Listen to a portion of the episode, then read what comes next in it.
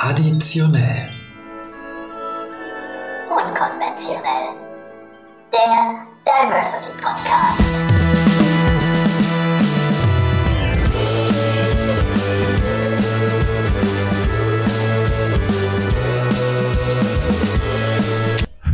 Freitagnachmittag an einem schönen, warmen Vorfrühsommertag. 15 Folgen traditionell, unkonventionell.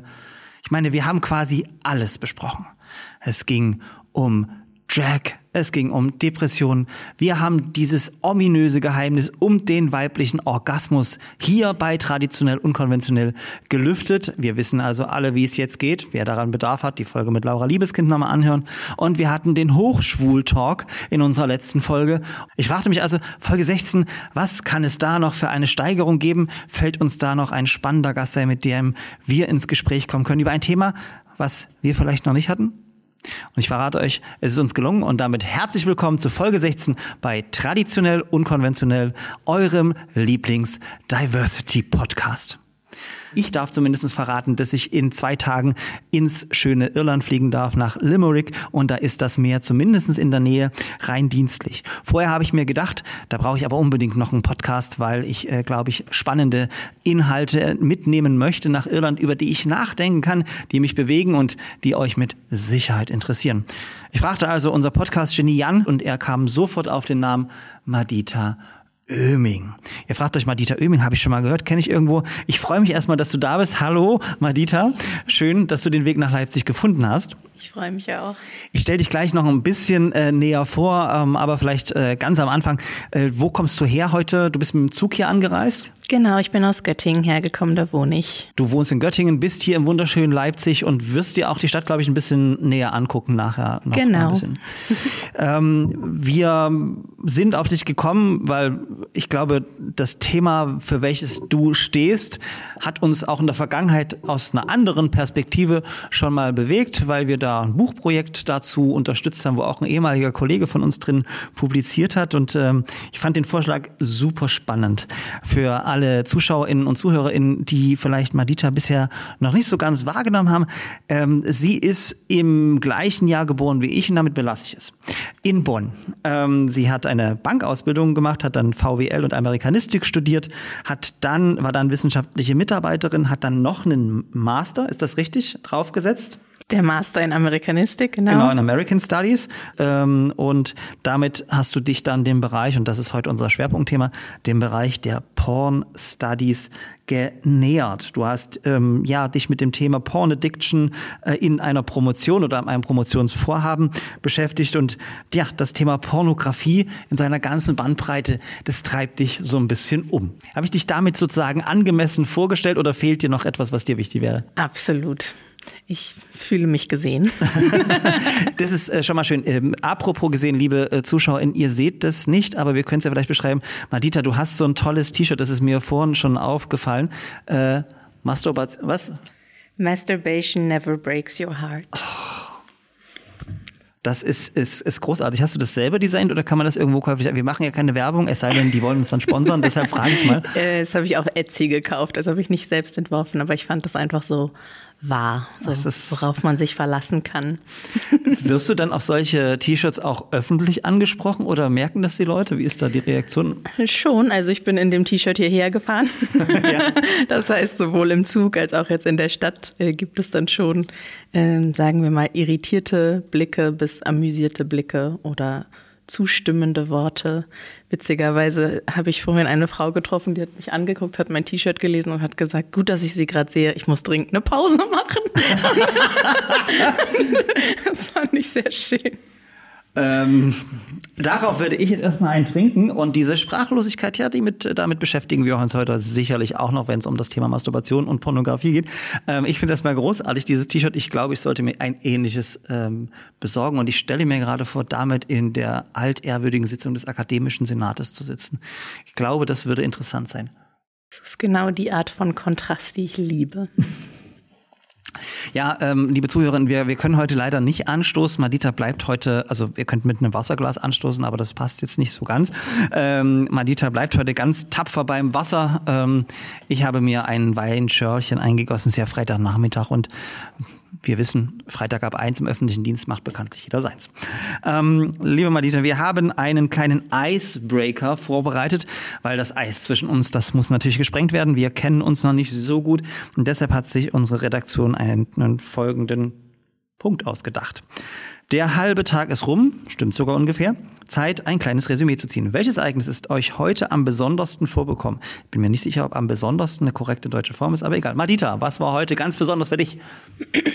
Eigentlich habe ich es gerade schon vorweggenommen, weil ich diese Begegnung mit dieser fremden Frau so wunderbar fand. Ja. Ähm, Hast du da eigentlich reagiert drauf? So viel Spaß oder ja, finde ich gut oder? Genau, ich, hab, ich musste erst mal lachen und ja. habe gesagt, na dann viel Spaß dabei. Und dann hat sie gesagt, war nicht böse gemeint. Da habe ich auch nicht so aufgenommen. und dann sind wir wieder auseinandergegangen. Man weiß natürlich auch nicht genau, was sie jetzt meinte, aber ich fand die Idee schön, dass ich jemanden daran erinnert habe, dass sie heute noch nicht masturbiert hat. Das ist natürlich was, wo man äh, wahrscheinlich bei so einem Icebreaker oder so einem langweiligen Leben im öffentlichen Dienst gar nicht mithalten kann. Also ich vielleicht zwei schöne Sachen ähm, ob die so besonders sind. Das Besonderste ist natürlich, muss ich jetzt einfach sagen, dass du heute hier bist und die nächste Zeit, die wir miteinander verbringen werden. Ja, ja. Aber ich habe auch andere schöne Dinge erlebt. Ähm, erstmal war ich, bevor du gekommen bist, äh, mit einem lieben Kollegen von mir am ganz tollen Mittagessen, weil er gesagt hat, er wünscht sich, weil ich vor kurzem Geburtstag habe, hat er gesagt, er wünscht sich was von mir zu, zu meinem Geburtstag. Er möchte Quality Time mit mir haben, möchte mit mir gerne äh, Mittagessen gehen, weil ich durchaus immer einen vollen Kalender habe. Das war super schön. Wir haben sehr lecker gegessen, einfach schöne Gespräche geführt über so ganz viel Privatkram und so. Das war tatsächlich äh, super super toll. Lass uns, lass uns teilhaben. Du bist in äh, Bonn geboren. Ähm, hast du da auch sozusagen die Schulzeit verbracht oder seid ihr dann weggezogen? Wie, wie ist dein Lebensweg dann gegangen? Ähm, nee, ich bin mit sechs Jahren nach Berlin gezogen. Ich bin ein Hauptstadtkind und bin dann dort aufgewachsen, zur Schule gegangen und bis nach der Ausbildung geblieben. Du hast ja schon meine dunkle mhm. Vergangenheit als Bankkauffrau angesprochen. Das ich war noch das bei der Berliner spannend, Sparkasse. Dass du, dass du auch noch bei der Sparkasse noch spießiger geht's Liebe ja gar nicht. Ist ja faszinierend. Ähm, die Frage, die dann natürlich naheliegt, wie führte dich die Sparkasse dann zur, zur, zu den Pornstudies? Aber da kommen wir dann nachher vielleicht noch zu. Du hast also deine Ausbildung dann gemacht und dann hast du ähm, für dich entschieden, dass du in diesem Beruf so nicht arbeiten willst? Oder hast du gesagt, das fasziniert dich so? Weil VWL liegt ja auch irgendwo nah. Die Entscheidung, das Studium zu machen, kam ja danach dann. Genau, tatsächlich. Also das ist irgendwie so ein altes Ich, über das ich spreche. Es fühlt sich merkwürdig an, das zu sagen, aber ich war total fasziniert davon, wie die Börse funktioniert, wie Währungen funktionieren. Also ähm, ich hatte so ein Bedürfnis, das besser zu verstehen und dadurch die Idee, VWL zu studieren. Und mein Weg dann in die Geisteswissenschaften kam dann eher so zufällig. Also ich hatte dann im Nebenfach Amerikanistik und habe gemerkt, dass äh, mein Herz dafür wesentlich höher schlägt. Und ähm, ja, so bin ich dann von dem Plan abgekommen, bei der Europäischen Zentralbank zu landen. Und Ach, das war tatsächlich so der Plan. War, war immer so ein Traum, ja. Okay, aber also das ist tatsächlich, dann, dann scheinst du dich ja schon mit diesem Themenfeld sehr identifiziert zu haben. Ist es so komplett weg? Interessiert es dich jetzt gar nicht mehr oder guckst du nach wie vor so Börsennachrichten, keine Ahnung, und denkst manchmal drüber nach, was so wäre? Wurde ja neulich auch ein Posten bei der EZB oder so mal frei. Da könntest du jetzt heute sein. Ist das so manchmal was, was du dir denkst? ähm, nein, also ich vielleicht an so sehr in so unsicheren Phasen denkt man, mein Gott, man könnte jetzt schon, was wäre gewesen, wenn ich einfach über 2007 mit meiner Ausbildung fertig was, wenn ich dann einfach mich hätte übernehmen lassen. Dann könnte ich jetzt Filialleiterin sein, völlig anderes Leben führen. So, aber oft denke ich eher, Gott sei Dank. Ähm, aber ich sag mal, ein gewisses Interesse oder ein gewisses Verständnis dafür wird einem natürlich nicht mehr weggenommen. Und dafür war ich auch total oft dankbar. Also ich habe zwischendurch zum Beispiel im Literaturbetrieb gearbeitet ein paar Jahre und habe da die Geschäftsleitung vertreten und hatte auf einmal ganz viel zu tun mit Finanzen und Jahresabschluss und so. Und das war mir halt alles vertraut.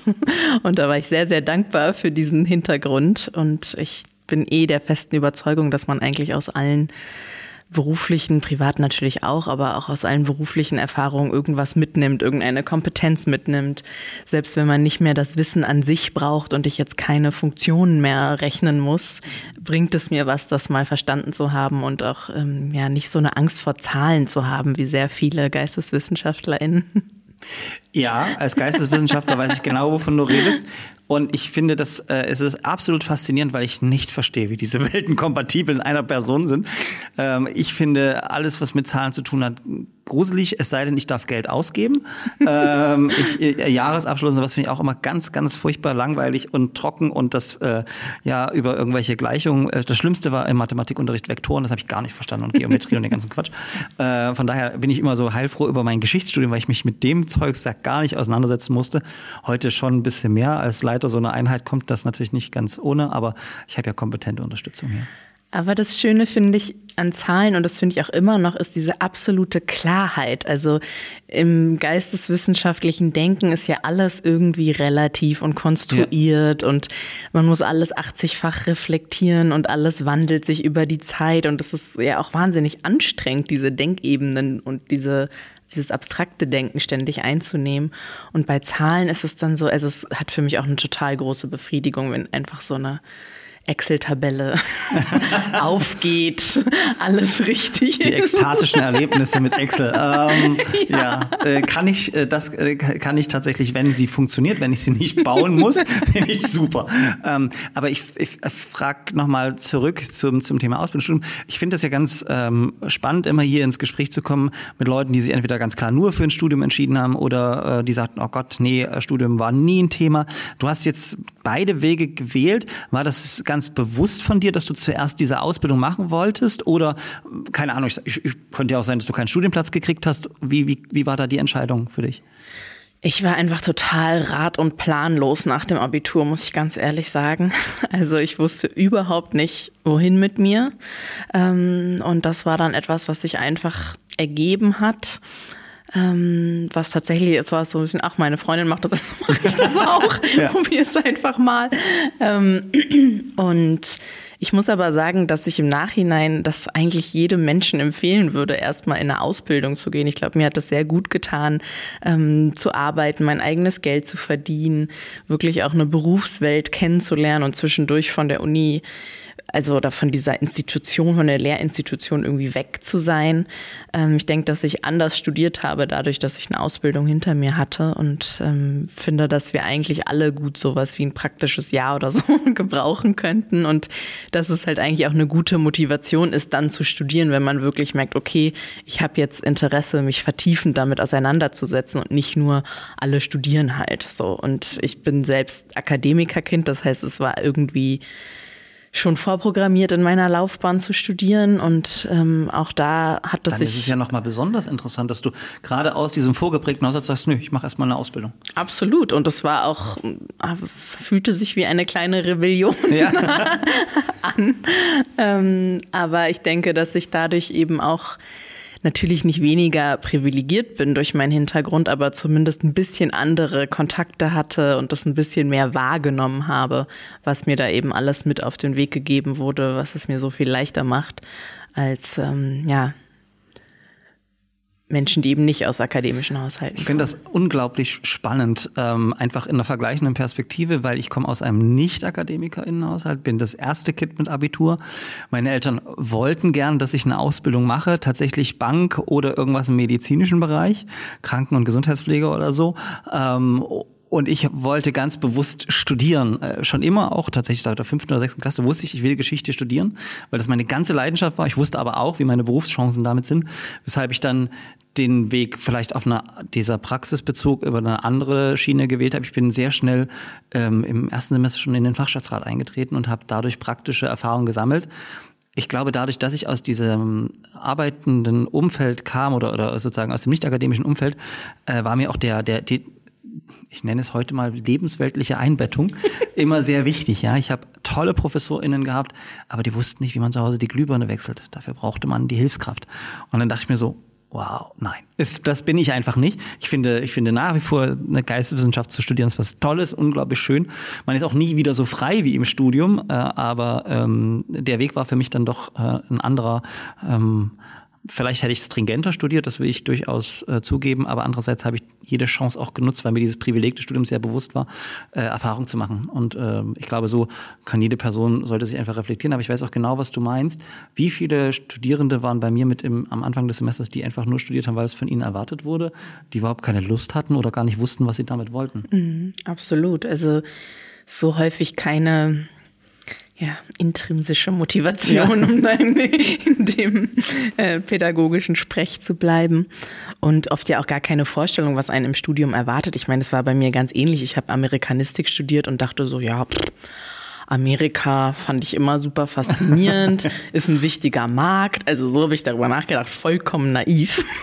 Du, ich habe äh, noch, äh, Amerikanistik ist noch nachvollziehbarer.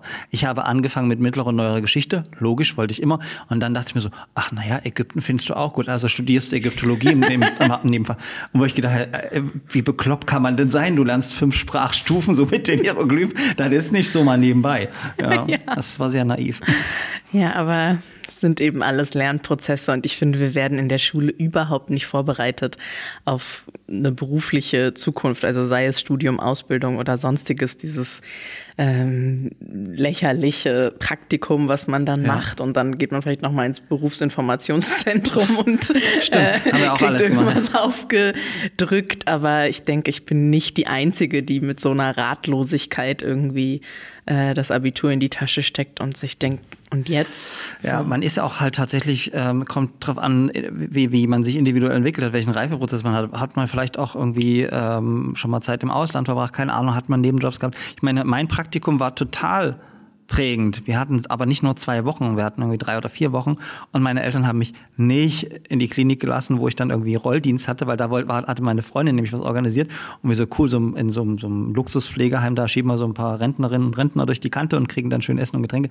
Nee, nee, ich musste in eine Fabrik. Für mich war dann klar, so Zahnräder äh, abfeilen und so ein Quatsch, wo ich äh, gedacht habe, okay, ich weiß ganz genau, was ich nicht mal machen werde, irgendwas Handwerkliches, geht gar nicht. Ähm, aber trotzdem, wie du schon auch so schön schön sagst, ich glaube immer, aus jeder Erfahrung kann man was Positives mitnehmen, auch wenn man es gerade noch nicht so, nicht so sieht. Ne? Und ob das äh, äh, ein paar Semester sind, die man dranhängt, oder erst eine Ausbildung, die einem was bringt. Meine Eltern wollten übrigens, wie gesagt, Bank oder Gesundheit. Und ich habe nur gedacht, so, ich kann kein Blut sehen und ich habe keine Ahnung von Zahlen.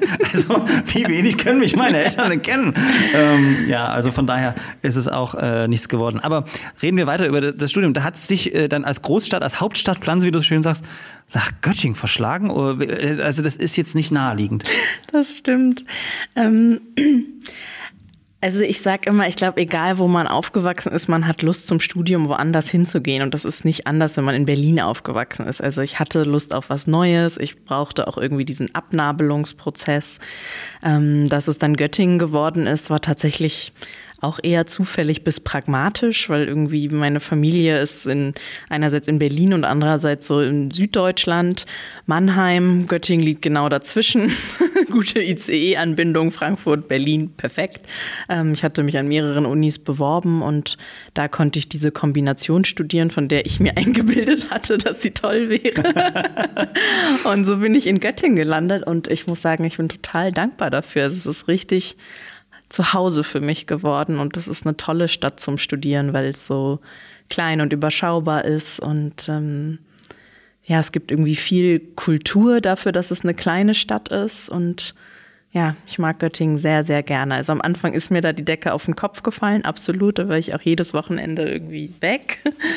Ähm, Gerade wenn man sozusagen diese Berliner Überfluss, Riesenkultur und Menschenmassen gewöhnt ist, ne? Absolut, wobei natürlich auch Menschen, die in Berlin leben, nie in ganz Berlin leben. Also leben man in ihrem genau Kiez, ja. lebt so im Kiez und nimmt ja nie alles wahr, was diese Stadt zu bieten hat. Aber natürlich ist es einfach was anderes, ein anderes Tempo. Man kann alles zu Fuß oder mit dem Fahrrad machen. Es ist ähm, ja einfach eine andere Stimmung. Aber ich finde zum Studieren perfekt. Also ich denke, es ist keine gute Stadt, um da mit Mitte 30 hinzukommen, weil dann ist da irgendwie so eine. Sind wir ja nicht, wir sind 29. klaffende Lücke. Ich meine, rein hypothetisch. Rein hypothetisch, ja, genau. da glaube ich, ist es nicht so leicht, Anbindung zu finden, aber wenn man zum Studium hingeht, ist es einfach ja sehr leicht und ich glaube, für mich war das viel einfacher, ähm, dort Fuß zu fassen, als jetzt es in Berlin gewesen wäre. Und ich erinnere mich aber auch, dass ich mit so einem völlig überhöhten Ideal irgendwie dort ankam, in so einem ich bin ein wissbegieriger Schwamm, erklärt mir die Welt. Und dann am ersten Tag wurde mir halt um 11 Uhr Erdbeerschnaps in die Hand gedrückt und wir sollten eine Kleiderkette machen. Also die Vivis, die Wirtschaftswissenschaftler sind ja immer ziemlich äh, heftig in ihren O-Phasengestaltungen. Ähm, O-Phasen? Äh, Orientierungsphase, also okay. so die erste Woche Uni ja. passiert dort auf jeden Fall stark alkoholisiert. Äh, und ähm, ja, ist sehr grenzwertig. Und ich erinnere mich, dass ich da so dachte, ich bin hier, um zu lernen. Ähm, und da man aber natürlich auch merkt, dass viele kamen von kleineren Orten, Dörfern drumherum und das war dann dieser erste Moment der Freiheit. So, ich ja. bin jetzt zu Hause ausgezogen, jetzt geht mein Leben los und ich hatte dann halt schon drei Jahre alleine gewohnt und hatte schon die Ausbildung hinter mir und so. Also auch da habe ich gemerkt, da ist so eine totale Verschiebung ja. dann im Vergleich zu den anderen, die halt ähm, gerade vom Abitur kamen und ich war natürlich auch älter als die meisten um mich herum. Die Frage, die ich mir stelle, ist, wurde der Erdbeerschnaps auch getrunken oder hast du den dann den jüngeren Menschen gegeben? Wie war das dann? Warst du so strebsam, dass du gesagt hast, nein, ich lerne? Ich äh, nein, ich habe mich natürlich so vom Gruppenzwang unter Druck setzen lassen, dass ich mitgetrunken habe. Aber auch, also ja, aber. Gehört dazu. Du hast quasi die studentische Freiheit dann auch direkt äh, äh, eingeatmet und genutzt. Und trotzdem hast du dein, dein Studium erfolgreich äh, abgeschlossen. Und ja, da, da kommen wir ja auch schon äh, zum, zum äh, Thema. Diese Frage hast du wahrscheinlich schon eine Million Mal gehört. Ähm, ich kenne viele AmerikanistInnen, aber wenige, die sich den Porn Studies genähert haben. Ähm, weißt du noch für dich, was so dieses, dieser auslösende Moment war, wo du den ersten Bezug dazu hattest? Mhm. Weiß ich tatsächlich, weil ähm, ich bin leider auch nie damit in Kontakt gekommen. Also mir war das gar kein Begriff als Forschungsfeld. Das ist nie auch nur mit einem Wort in meinem Studium gefallen. Und ähm, ich habe eine Hausarbeit geschrieben über Moby Dick in der visuellen Kunst in einem Intermedialitätsseminar.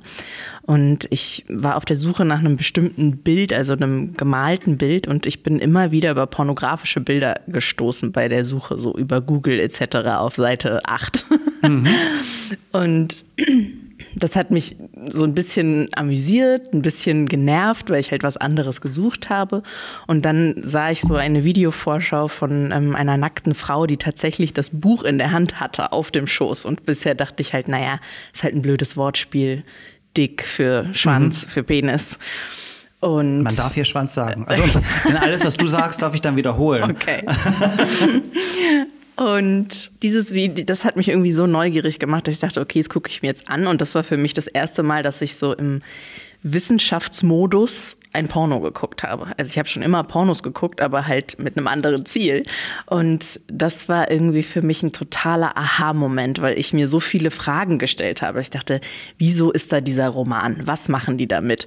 Der Humor, der darüber kreiert werden soll, der funktioniert ja nur, wenn ich das kenne und wenn ich ein Verständnis dafür habe, dass hier irgendwie gerade Hochkultur und Porno im Clash zueinander stehen. Und ähm, ich einfach das Gefühl hatte, alle Fragen, die ich sonst auf kulturelle Texte anwende, kann ich halt auf diesen Text anwenden. Und da war es irgendwie um mich geschehen. Ähm, und ich habe dann tatsächlich über Moby Dick Pornografie meine Masterarbeit geschrieben mit dem schönen Titel Moby's Dick. Schönes Wortspiel. Ja. Ähm, und es gab halt dann wirklich Filme, wo Charaktere aufgetaucht sind, wo Zitate aus dem Roman aufgetaucht sind. Und ich fand dieses Zwischenspiel einfach so spannend von zwei Dingen, die man eigentlich absolut nicht zusammendenken würde. Und ja, das war so der Anfang von meinem Nachdenken über Pornografie. Und das ist jetzt fast sieben Jahre her und ich bin nicht mehr davon weggekommen. Aber das Spannende ist ja, ähm, dass du als, ähm, du warst dann Masterstudentin schon, also trotzdem, also schon, schon gewisserweise fortgeschritten in deinem Studium. Ähm, Hast du da Anschluss gefunden an, an die vorhandenen ähm, ForschungsakteurInnen bei dir an der Uni? Also gab es in Göttingen ProfessorInnen, die sagen, okay, ja, es ist jetzt vielleicht nicht das, was wir machen, aber passt irgendwie dazu? Also hast du da jemanden gefunden, mit dem du dich auch wissenschaftlich darüber austauschen konntest an deiner eigenen Universität? Nicht wirklich. Also ich bin schon auf, es gibt natürlich Anknüpfungspunkte an ja, medienwissenschaftliche Ansätze. Also die ganzen Fragestellungen, die waren ja, die sind ja sehr anknüpfungsfähig äh, von anderen Medien. Ähm, aber es waren keine Personen da, die selbst in irgendeiner Art und Weise schon dazu gearbeitet hätten. Also es war dann auch so sehr mein Ding, was mhm. ich gemacht habe. Ähm, aber trotzdem eben die Bereitschaft, das zu betreuen und darüber zu sprechen, wobei das schon auch merklich mit, mit Unbehagen verbunden war. Es ist auch sehr interessant, was es bedeutet, mit ProfessorInnen über diese Themen zu sprechen. Ähm, ich habe immer noch im Kopf, wie ich im Kolloquium meine Arbeit vorgestellt habe. Und ich, bis heute hat sich das für mich so eingeprägt, wie die Professorin so in großen Buchstaben MILF Fragezeichen ihr Notizblatt geschrieben hat. Und, also du, ähm, okay. solche Momente hat man natürlich viele. Da wir hier ja eine ganz seriöse Hörerinschaft haben, die unter MILF vielleicht nicht so viel verstehen, willst du das vielleicht für deine Professorin, die sicherlich auch zur Hörerin gehört, mal auflösen? Sehr gerne. Das ist eine Abkürzung für Mom I'd Like to Fuck und ist so im Pornobereich ein beliebtes Genre, was oft gar nicht wirklich mit Mütterlichkeit zu tun hat, sondern eher halt eine reifere Frau und damit meine ich Ü30 bezeichnet oder oft eben so eine Rollendynamik von einer Frau, die, die angibt, wo es lang geht, im Vergleich zum Beispiel zu Teen-Kategorien, die auch nichts mit Teenagern zu tun haben, denn sonst ist es illegal und nicht mehr Pornografie. Aber wo die Dynamik eben eher ist, ähm, dass es eine, äh, eine sehr junge Frau ist, der alles noch erklärt werden muss. Ähm, ich, ich finde das ähm, auf der einen Seite eine wahnsinnig witzige ähm, Geschichte, ähm, was du da von dem Kolloquium beschreibst. Ich frage mich aber auch gerade, das ist ja das Schöne, wenn man so deinen Lebensweg ein bisschen kennt. Vielleicht hattest du auch die notwendige Reife und das Selbstbewusstsein, so ein Thema zu machen, weil du vielleicht vorher auch eine Ausbildung schon gemacht hast. Du wusstest, du standest mitten im Leben. Weil ehrlicherweise, ich glaube, ich hätte mir in meinem Studium das, ich weiß nicht, ob ich mir das getraut hätte, ein solches Thema, ein so stigmatisiertes Thema, was du natürlich total wissenschaftlich aufarbeiten kannst und das auch getan hast, dann auch anzusprechen. Ähm, äh, wenn du, ich frage dich jetzt nämlich nicht, wie dein Umfeld oder sozusagen äh, einige KollegInnen dann darauf reagiert haben, sondern wenn du vielleicht so die Top drei der, der des größten Bullshit-Bingos ähm, machen könntest, was du für Sprüche bekommen hast, was wären das so, also als die gehört haben, womit du dich so beschäftigt? Also was mich immer sehr amüsiert, ist äh, die Frage, wenn ich sage, ich forsche zur Pornografie, dass Menschen dann immer fragen, schauen Sie die auch? Und ich mir denke, nee.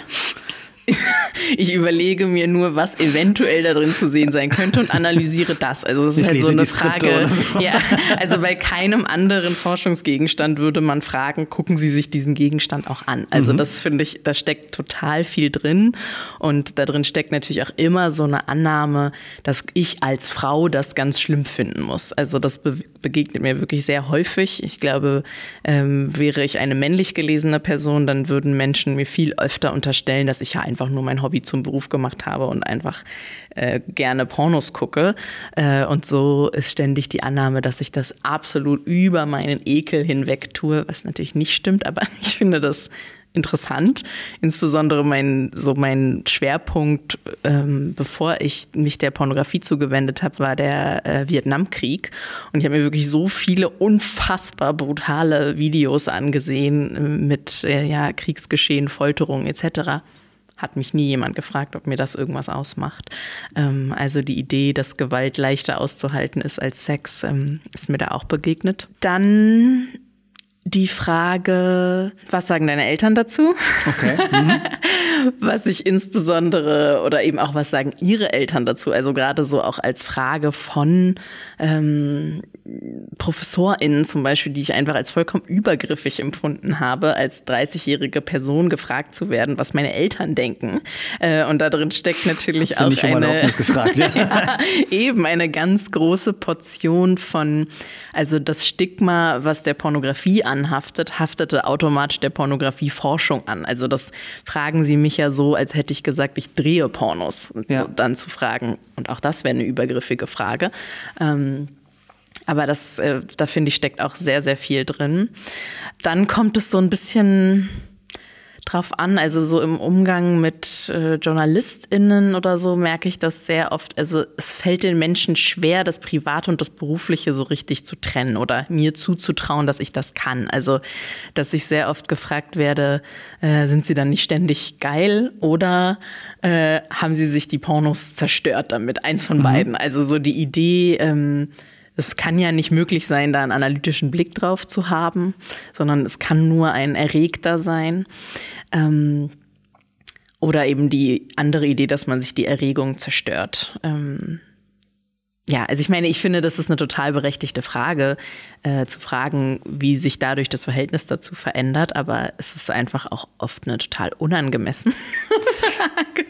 Ja, also es, ist, es wirkt halt auch äh, sehr, also nicht wirklich interessiert am Thema, sondern eher an den Auswirkungen, dass, dass, dass du dich mit dem Thema beschäftigst. Aber Auswirkungen ist vielleicht auch noch so ein Stichwort. Du hast ja ähm, im Thema auch vorgehabt zu promovieren. Ähm, wie war denn da die Reaktion? Also ich kenne sozusagen ähm, auch die Diskussion mit äh, KommilitonInnen, wo dann gesagt na ja, also ich, wenn man jetzt so sagt, ich könnte mir vorstellen, zu dem und dem Thema promovieren, nee, nee, nee, mach mal nicht, da gibt schon so viel, da wirst du dann nicht ernst genommen oder das ist eher, da, das ist so ein Lokalniveau, da wirst du dann Archivar vielleicht in deinem, deinem Heimatdorf oder so, äh, also nicht ernst zu nehmen wissenschaftlich. Ähm, wie, wie war das bei deinem mhm. Promotionsvorhaben? Tatsächlich wurde ich relativ einstimmig davor gewarnt. Ähm, also auch von Personen, wo ich genau weiß, die sind mir absolut wohlgesonnen. Also die wollten wirklich nur mein Bestes. Ähm, haben sie gesagt, ja, das war jetzt interessant als Thema, aber mit einer Pro Promotion positioniert man sich, genau wie du es gerade gesagt hast.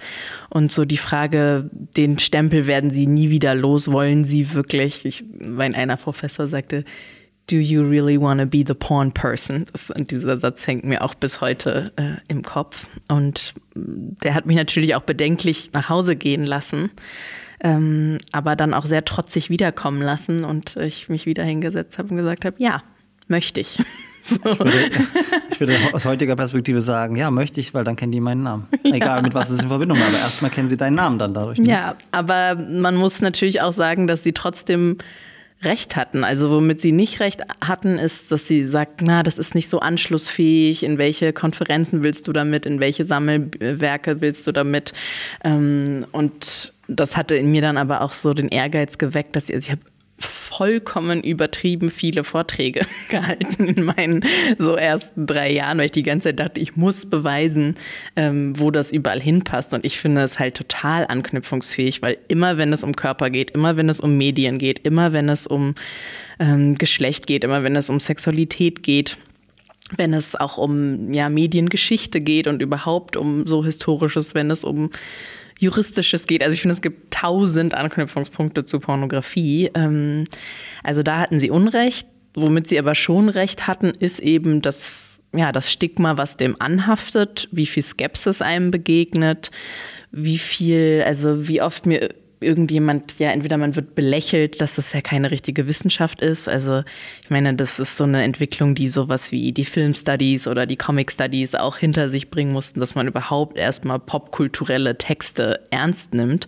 Ähm, ich dachte halt, dass Menschen fähig sind, das zu übertragen. Also dass sie schon verstanden haben, so wie man auch ähm, ja, eine Netflix-Serie analysieren kann, man eben auch ein Porno analysieren kann.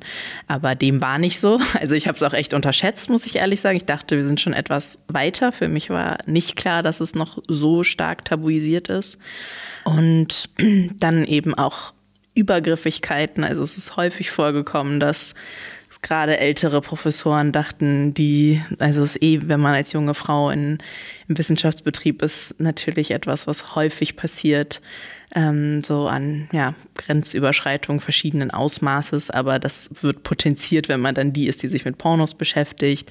Das heißt, du wirst durch dein Thema ähm, objektiviert und sexualisiert oder hast diese Erfahrung gemacht? Auf jeden Fall. Weil wenn du dich damit beschäftigst, bist du ja so ich versuche es mal so leicht zu haben und du kannst ja nur und ne also genau also so bewusst ist das Denken sicherlich bei vielen nicht aber irgendwie die Annahme ja, unter, unterbewusste Stereotype ähm, wahrscheinlich ja absolut ähm, Manchmal kippt das zum Glück auch so in Angst. sehr viele Männer haben Angst vor mir, das ist sehr angenehm.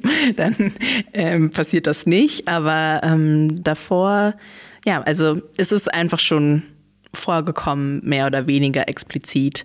Und eben gerade die Kombination, wenn der ähm, ja, Professor einem die Hand aufs Knie legt und einem dabei erzählt, dass es keine ernstzunehmende Wissenschaft ist, äh, ist die besonders schöne Kombination. Oh, also wow. es waren schon auch echt ja, schmerzliche Momente oder dass einem dann eben die Kompetenzen in anderen Bereichen dafür abgesprochen werden. Also ähm, ja, es war was, was ich lernen musste, damit umzugehen. Äh, und, war ja. das auch so ein Grund, warum du jetzt beim Promotionsvorhaben sagst, weißt du nicht, ob du es zu Ende führst. Uni bist du jetzt erstmal durch, du bist jetzt nicht mehr wissenschaftliche Mitarbeiterin an der Universität oder hatte das ganz andere Gründe? Also ich will dir gar nichts unterstellen, aber es klingt jetzt für mich nicht nach einer äh, super schönen Zeit, die du da hast. Spielt da natürlich mit rein, ja. Ich habe mich einfach allgemein total eingeengt gefühlt vom Unibetrieb. Also für mich war das wie so eine ja, institutionelle Zwangsjacke irgendwie. Ich hatte die ganze Zeit das Gefühl, ich kann mich nicht richtig frei bewegen, ich kann nicht ganz sagen, was ich will. Es war ständig ein,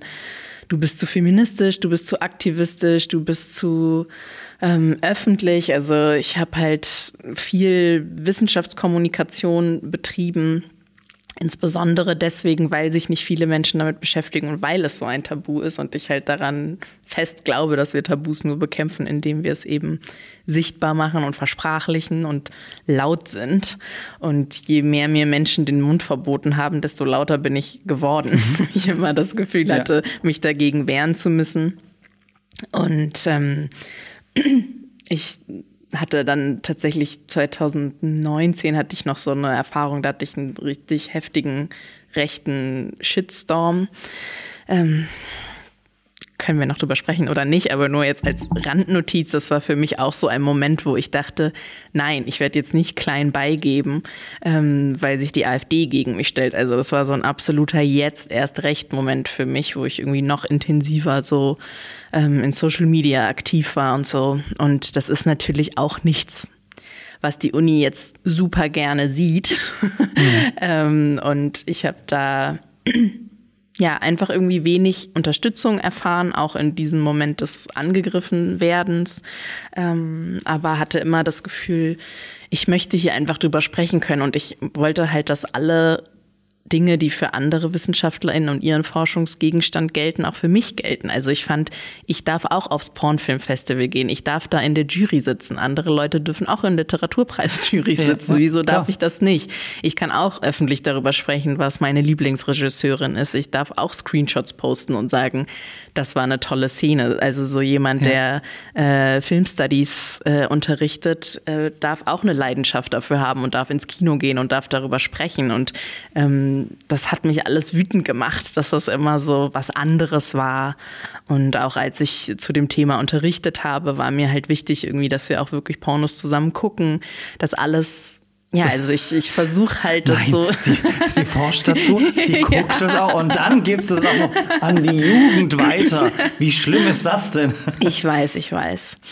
Also mir ist halt total wichtig, Porno als Forschungsgegenstand so behandeln zu dürfen, wie jeden anderen Forschungsgegenstand auch, ohne natürlich jetzt völlig naiv außer Acht zu lassen, welche Besonderheiten es mit sich bringt. Aber ähm, ich hatte einfach nicht das Gefühl, das zu können und ich habe viele Projekte, die ich eigentlich hätte machen wollen, dann gesagt, ich kann nicht, ich muss erst die Dissertation schreiben oder ich war mir nicht sicher, wie das so gesehen wird, wenn ich jetzt, was weiß ich, ich habe ein Interview mit dem Playboy zum Beispiel gemacht mhm. ähm, und ich dann dachte, wie wird darauf reagiert? Oder ja. auch mit meinen Studierenden. Ich natürlich denke, wie gehen die damit um? Wie viel kann ich von mir privat preisgeben in der Öffentlichkeit, ohne dass da irgendwie Grenzen überschritten werden. Also ich fand es alles sehr, sehr anstrengend und ich hatte die ganze Zeit das Gefühl, ich kämpfe, kämpfe, kämpfe, kämpfe. Ich war einfach in so einem Rechtfertigungsmodus die ganze Zeit und das war ich mir dann irgendwie schuldig, mich davon zu befreien, um jetzt einmal zu gucken,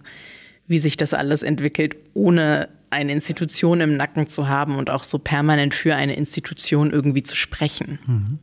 Also vielleicht an die Zuschauerinnen, Zuhörerinnen, äh, nicht jede Universität ist gleich, das muss man natürlich auch sagen, aber ich glaube, was immer zumindest ähnlich ist, gerade auch in so Fachbereichen, die sozusagen schon eine lange Tradition haben wie Geisteswissenschaften, dass man so informelle Fachkulturen hat, informelle Spielregeln, äh, informelle Rollenerwartungen, der Professor, die Professorin ist so und so, man als seriöser Wissenschaftlerin macht man das so und so.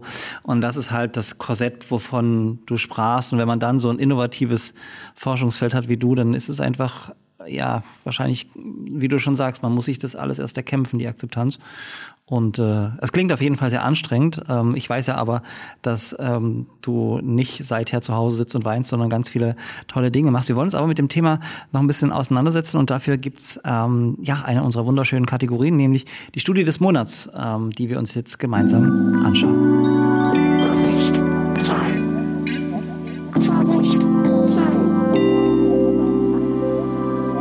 Vorsicht,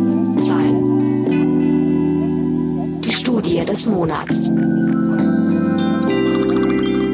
Hey, guckst du Pornos?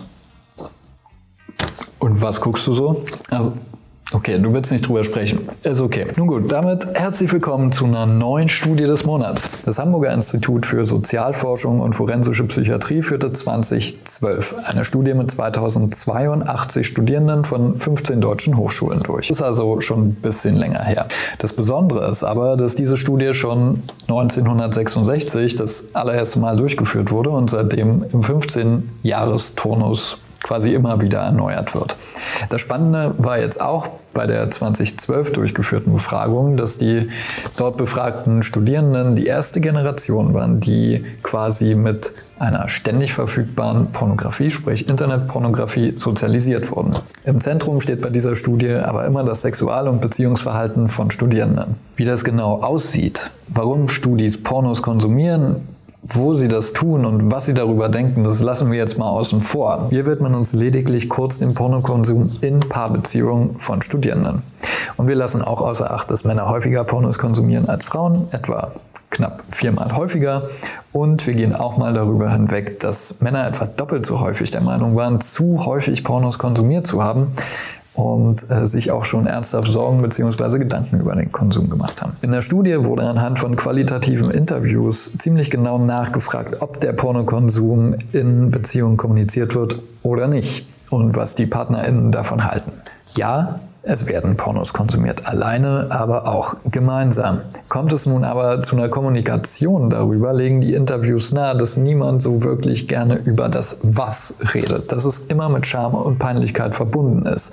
Die Schwelle scheint schlichtweg ziemlich groß zu sein, offen darüber zu kommunizieren, was wer gerne alleine schaut und was wer gerne gemeinsam schauen möchte. Auf der anderen Seite offenbart die Studie aber auch recht deutlich, dass Studierende Gesehenes ziemlich selbstbewusst und auch reflektiert in ihre Paarbeziehung einfließen lassen.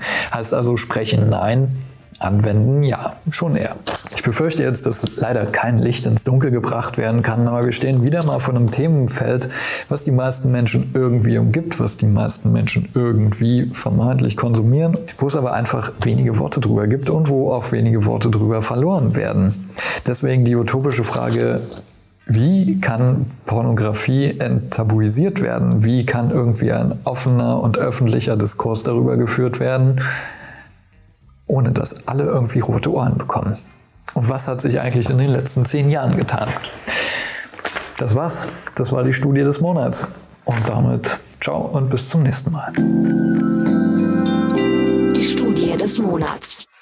Und das war sie, die Studie des Monats. Madita, du hast schon äh, eben gerade geschmunzelt und gesagt, Mensch, äh, toll aufbereitet, äh, aber da waren ja auch äh, tatsächlich so einige, einige Inhalte dabei. Kanntest du diese Längs äh, Langzeitstudien schon? Ähm, ja, ich war tatsächlich auch äh, letzte Woche an dem Institut, um Vortrag zu halten. Deswegen ist das irgendwie gerade noch frisch. Das war auch ein spannender Austausch. Ähm, ja, ich man könnte sehr viel über solche Studien sprechen. Also grundsätzlich bin ich natürlich immer sehr dankbar dafür, dass es sie gibt. Es gibt viel zu wenig Forschung zu Pornografie. Ich finde, es gibt aber auch sehr viele Schwierigkeiten damit. Also erstens dieses Beruhen auf Selbstbefragung ist, finde ich, immer, wenn es um Sexualität und Pornografie und sexuelle Fantasien geht, nur so bedingt belastbar, weil einfach das Problem der sozial erwünschten Antwort so groß ist. Also ja. auch wenn sowas anonym ist, einfach am besten selbst mal so einen Fragebogen ausfüllen. Es fühlt sich einfach nicht anonym an. Und das sind so schambesetzte Themen, ähm, dass es oft einfach schwierig ist, ähm, die ehrliche Antwort zu geben. Man oft die ehrliche Antwort auch gar nicht kennt. Also manchmal ist es ja auch sehr schwierig. Also ich persönlich zum Beispiel ähm, führe jetzt keine Strichliste darüber, wie oft ich masturbiere oder wie lange ich mir einen Porno angeguckt habe oder ähnliches. Also man hat vielleicht ein grobes Gefühl dafür, das zu beantworten, aber liegt ja dann auch ganz häufig daran, habe ich eigentlich das Gefühl, oh Gott, das ist viel zu wenig oder ist es mir eigentlich peinlich, dass ich es nie mache. Also es ist ganz schwierig, da völlig objektiv auch nur über sich selbst nachzudenken mhm. und es dann auch noch preiszugeben. Ähm, das fällt mir da fort, dazu immer sofort ein. Und äh, dann kommt halt auch immer dazu, dass zum Beispiel nicht gefragt wird, welche Art von Pornos geguckt werden. Ähm, das wird meistens weggelassen und das finde ich zum Beispiel auch total entscheidend, gerade wenn wir über die Auswirkungen sprechen, was das mit uns macht.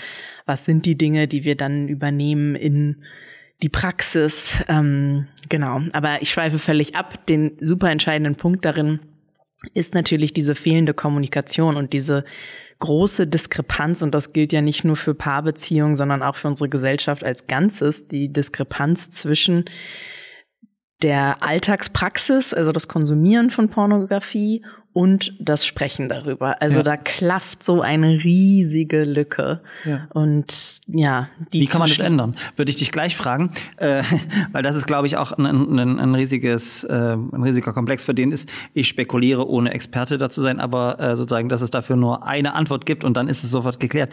Ähm, ich hatte mir auch aufgeschrieben, dass Jan irgendwie erzählt hat in der Studie, dass es einen Unterschied zwischen Pornokonsum von Frauen und Männern gibt, äh, dass Männer äh, wohl viermal so häufig ähm, Pornografie kon äh, kom ähm, konsumieren als, als Frauen. Mhm. Ich fragte mich da, gibt's ähm, da so eine Art äh, ähm, äh, Gender Porn Gap? Wir reden ja immer vom Gender Pay Gap, haben wir auch ein mhm. Gender Porn Gap.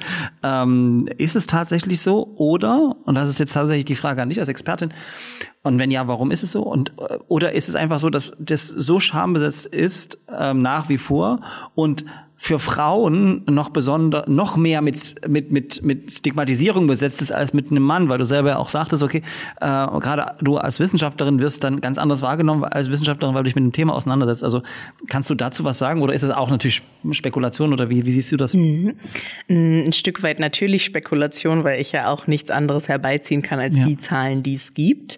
Ich würde es aber so einschätzen, dass beides zutrifft. Also einerseits ich mir gut vorstellen kann, dass die tatsächliche Zahl Zahl etwas über den Zahlen liegt, die wir haben. Ich es aber trotzdem vollkommen plausibel finde, dass Frauen weniger Pornos konsumieren aus zwei Gründen.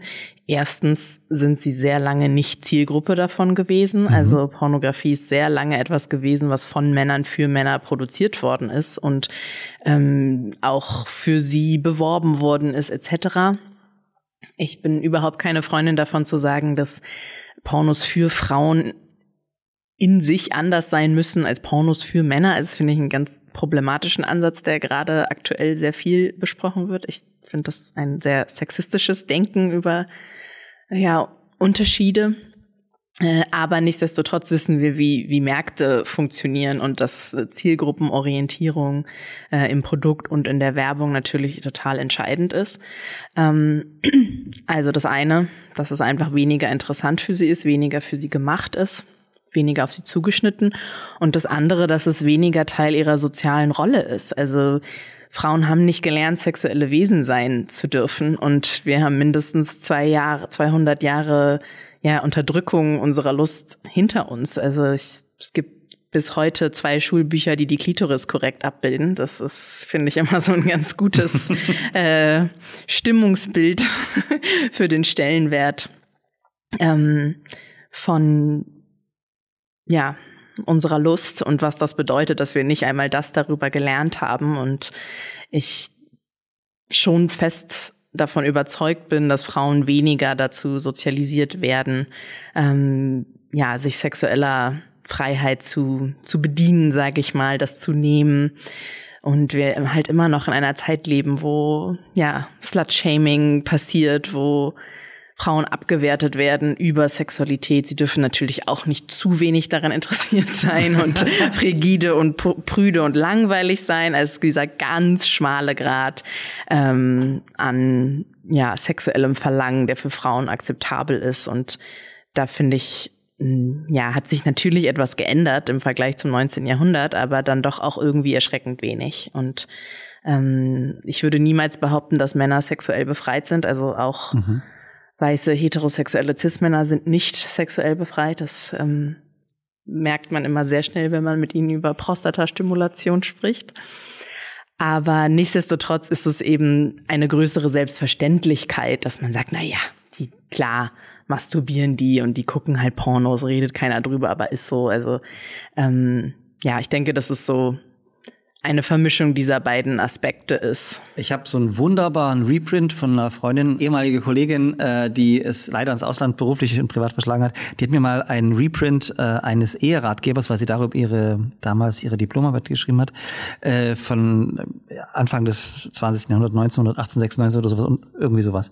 Großartig, was den Frauen da empfohlen wird, ja, sozusagen ähm, getreu Heinrich machen der Untertan äh, sozusagen Augen zu und durch, ja. Kaiser braucht Soldaten, die Frau hat sich hinzulegen Regen, am besten dunkel und dem ja, also ja, keine Befriedigung und nur die Pflicht tun.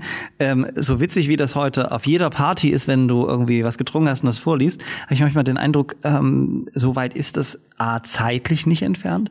Und wenn wir uns manche, und da glaube ich, müssen wir nicht in die USA schauen, aber da haben wir es wahrscheinlich alle sehr präsent, sozusagen evangelikalen Gruppen angeht, die äh, tatsächlich das Recht auf, auf ähm, Sexualität Frauen ergänzlich ähm, absprechen, ist, ist das tatsächlich noch super nah. Und das ist das, wo du sagst, da sind wir nicht weit weg, äh, weg von. Total. Ich kenne diesen Ratgeber und äh, finde auch natürlich die Drastik, mit der es da beschrieben ist, löst in uns so ein Oh Gott, und damals war alles so problematisch aus. Ähm, aber die Kernideen, die da drin sind, also auch einfach diese Idee von Sex ist etwas, was Frauen Männern geben, was Männern wollen, aber was man halt zur Verfügung stellt, großzügigerweise. Und ähm, eben auch dieses Augen zu und durch, die Idee, dass das Schmerz so normal ist in heterosexuellem Sex und überhaupt, dass wir, wenn wir von Sex sprechen, von heterosexuellem Sex, halt immer an Penis in Vagina denken und da eigentlich immer noch an so einer Reproduktionsidee festhängen oder dass wir denken, der Sex ist zu Ende,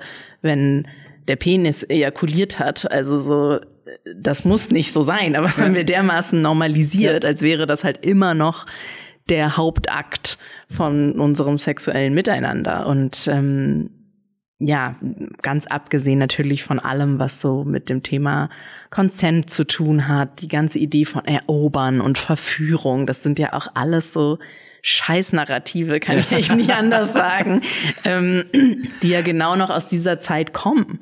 Und, ähm, und die bis ja. heute tatsächlich tradiert werden. Wir haben äh, unseren Podcast, den ersten in diesem Jahr, mit Laura Liebeskind, äh, Freundin und, und Sängerin hier äh, von, von ähm, in Leipzig und, ähm, ähm, gemacht. Und sie hat ein Stück über den Orgasmus geschrieben, Pflaumenmus, Apfelmus, Orgasmus, äh, wo sie die ganzen Stereotype, Klischees und äh, ja Einbildungen, die ihr in von weiblichen Vorbildern vermittelt wurden, mal aufgearbeitet hat, äh, als sie dann irgendwann festgestellt hat, äh, du, äh, das ist äh, Sex muss jetzt gar nicht so laufen. Und was ich sehr schön fand, ich glaube, das ist auch etwas, was ähm, ich so selten erlebt habe und als schwuler Mann rede ich mit Freundinnen viel über Sex, äh, dass sie dann auch deutlich gesagt hatte, auch mit ihrem Partner, den der doch da war, also ich habe mir einfach angewöhnt, ich hatte ein paar beschissene Beziehungen, wo äh, der äh, befriedigt war, ich rede einfach mit denen. Und dann habe ich ihm ganz klar gesagt, wenn du mit hier ähm, Penetration rein raus, wenn du der Meinung bist, dass das gut ist, ähm, dann ist okay für dich, aber dann das gibt mir gar nicht. Und äh, das fand ich sehr beeindruckend, sehr mutig. Es ist ja nach wie vor nicht selbstverständlich, dass Frauen das so selbstbewusst äußern. Absolut. Und auch da, also du hast eben von der Gender Porn Gap gesprochen. Es gibt ja auch den Orgasm Gap, also so die Zahlen, die zeigen, dass heterosexuelle Männer wesentlich häufiger zum Orgasmus kommen bei heterosexuellem Sex als ihr weiblicher Gegenpart ähm, und dass eigentlich nur um die, auch da muss man mal vorsichtig sein mit den Zahlen, aber so 15 bis 20 Prozent der Menschen mit Vagina durch deren Stimulation, durch Penetration zum Orgasmus kommen können. Und aber dieser ganz große Teil von Menschen, die das nicht können, alle denken, oh Gott, was stimmt nicht mit mir? Was mache ich falsch? Und äh, auch das ist so bezeichnend, dass ähm, sehr viele Frauen halt immer bei sich den Fehler suchen, wenn sie nicht zur Befriedigung finden, anstatt dass sie sagen, mach was anderes. und ähm, auch da stecken halt, finde ich, im Kern all diese Dinge genau drin. Also einfach äh, das Gefühl zu haben, Männern Sex zu schulden. Auf der einen Seite, denke ich, steckt da sehr tief drin. Und auf der anderen Seite nicht das Gefühl zu haben, selbst das Recht auf Orgasmus und Befriedigung zu haben und das auch einzufordern. Ähm, ja. Ich frage natürlich, hoffe, das ist nicht zu privat, weil das habe ich bei, bei Laura auch gelernt. Sie hat mir dann irgendwie erzählt, ähm, sie hat sich das einfach angewöhnt und sie hat auch viele verstörte, negative Reaktionen von Männern dann bekommen und ähm, sie war dann sehr selbstbewusst oder ist sehr selbstbewusst und hat gesagt, naja, dann ist es halt eh nicht passend. Ähm, geht es dir auch so, dass du, wenn du sehr, dass, ich vermute einfach mal, dass du das auch äh, selber tust, was du hier predigst, ähm, das heißt auch Dinge aktiv anzusprechen, dass du dann Männer überforderst oder dass sie dann irgendwie abgeschreckt sind? Du sagtest vorhin auch, manchmal haben sie Angst vor dir? Absolut, aber es ist ein guter Filter. also ähm, ich persönlich würde mit niemandem mehr Sex haben, der nicht mit mir über Sex sprechen kann. Ähm, und denke, dass das für sehr viele Menschen auch Sex angenehmer und besser machen würde, äh, wenn wir das mehr beherzigen würden. Und denke aber auch, also gerade zum Beispiel dieses Thema ähm, Penetrationsfokus kann auch für den, den Penisteil der Unterhaltung total entlastend sein. Also es gibt ja auch genug heterosexuelle Männer, die leiden darunter, dass sie, was weiß ich, Erektionsschwierigkeiten haben oder entweder zu früh oder zu spät zum Orgasmus kommen. Also da sind ja auch ganz viele Themen, auch Thema Penisgröße. Also das, wenn wir jetzt so über die nicht befreite Männlichkeit sprechen, dann sind das ja total zentrale Themen. Riesiger Leistungsdruck, der mit Sex verbunden ist, der ja auch irgendwie wegfällt, wenn man sagt, das muss so alles nicht laufen und äh, ein Penis muss nicht steinhart sein, um einer anderen Person irgendwie Befriedigung geben zu können. Und ähm, ja, deswegen, ich glaube, das ist so eine typische Unterhaltung, von der eigentlich alle profitieren und sie trotzdem sehr wenig geführt wird, weil auch alle sich irgendwie schämen. Und auch da, also wenn in einer heterosexuellen sexuellen Begegnung ähm, also wenn der Mann es nicht schafft, in Anführungszeichen die Frau zum Orgasmus zu bringen, ist das ja auch oft total schambesetzt. Also beide Seiten schämen sich dann irgendwie und denken, irgendwas machen wir falsch. Und ja, ich würde mir einfach wünschen, dass wir von diesem leistungsorientierten Denken und eben auch penetrationszentrierten, erektionszentrierten Denken wegkommen, weil dann, denke ich, alle mehr Freude dabei hätten. Ich frage mich gerade, abgesehen davon, dass ich äh, dich auch in eine, in eine Schublade unbewusst gesteckt habe, gerade bei meiner Frage, ähm, liebe Zuhörerinnen, ihr könnt einfach nochmal zurückspulen, dann kriegt das mit, ähm, äh, sondern ähm, die gibt es oder kann man sagen, dass es Unterschiede zwischen heterosexuellen Beziehungen oder was das Thema Sex angeht und gleichgeschlechtlichen Beziehungen? Redet man da anders drüber? Oder offener oder? Also möchte ich zwar nicht verallgemeinern, aber also gerade zum Beispiel, wenn zwei Schulemänner sich begegnen, gibt es einfach weniger selbstverständliche Annahmen, die man treffen kann, sondern man muss über bestimmte Dinge sprechen. Also zum Beispiel, ähm, ja, was man sich unter Sex vorstellt, wird Analsex Teil des Sexes sein oder nicht? Ähm, möchte man passiv-aktiv sein, wobei ich diese Formulierung mal sehr schwierig finde, aber du weißt, was ich meine. Hab ich ähm, mal gehört. Und das sind ja Themen, die in heterosexuellen Begegnungen oft einfach als gegeben zählen. Also es ist irgendwie dieses, jemand fragt, willst du noch mit mir nach oben kommen? Und 85 andere Annahmen stecken schon dahinter. Und eine davon ist, worum es hier jetzt geht, ist ja. Penetrationsverkehr. Äh, und das ist nichts, was ausgehandelt wird. Also es passiert nicht, dass vorher gefragt wird, sag mal, magst du es penetriert zu werden oder penetrierst du lieber? Also ich wünschte, diese Frage würde mir jedes Mal gestellt werden. Fände ich hervorragend. Direkt beim ersten Date oder vielleicht bevor es zum ersten Sex kommt? Von mir aus auch beim ersten Date kann man gleich klären. Praktisch. Ähm, ich ich finde das interessant, weil ich äh, glaube, ähm, ich würde sagen, zumindest für die äh, schwule Welt kenne ich mich ein bisschen aus. Ähm, und äh, was dort definitiv ist, genauso wie du sagst, bestimmte Dinge werden relativ klar vorher kommuniziert, geteilt. Ähm, vermeintlich sieht man das, davon halte ich nicht so viel. Ähm, aber sozusagen, du hast es ja bei, bei Dating-Apps, da steht es ja bei, bei vielen Schulen einfach ganz klar drin, welche Präferenz. Ähm, aber was du erzählt hattest, das, das Thema der, das guter Sex oder vermeintlich guter Sex ja nur mit Penetration immer in Verbindung steht.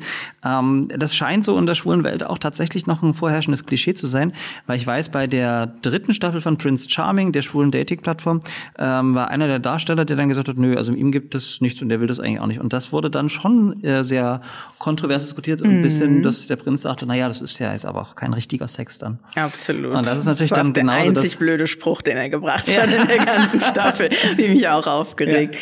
Klar, total. Deswegen sage ich auch, ich will um Gottes Willen nicht sagen, dass das völlig davon befreit ist. Ähm, und sowieso, also ich ja, ich denke, wir sind alle sexuell nicht befreit. Also, ähm, aber trotzdem erlebe ich da irgendwie ein höheres, eine höhere Bereitschaft an Kommunikation und irgendwie auch eine höhere Notwendigkeit an Kommunikation und dass die Rollenverteilung halt nicht direkt so klar ist, nur durch die Geschlechterverteilung, was sie natürlich nicht ist, aber es ist eben häufig die Annahme. Ähm, ja, und ich denke, dass eben auch alle marginalisierten Sexualitäten gemeinsam haben, dass sie irgendwie so ein, oft auch so ein Trotzelement haben von so, ich trage das jetzt nach außen, weil ich es kann und weil das irgendwie woanders vielleicht nicht möglich wäre oder weil es sehr lange in meinem Leben nicht möglich war. Also ich denke schon, dass das den Umgang mit Sexualität auch verändert, wenn ähm, ja, sie einen marginalisierten Stellenwert in der Gesellschaft hat. Nicht, dass das automatisch was Befreiendes wäre, um Gottes Willen, schön wär's.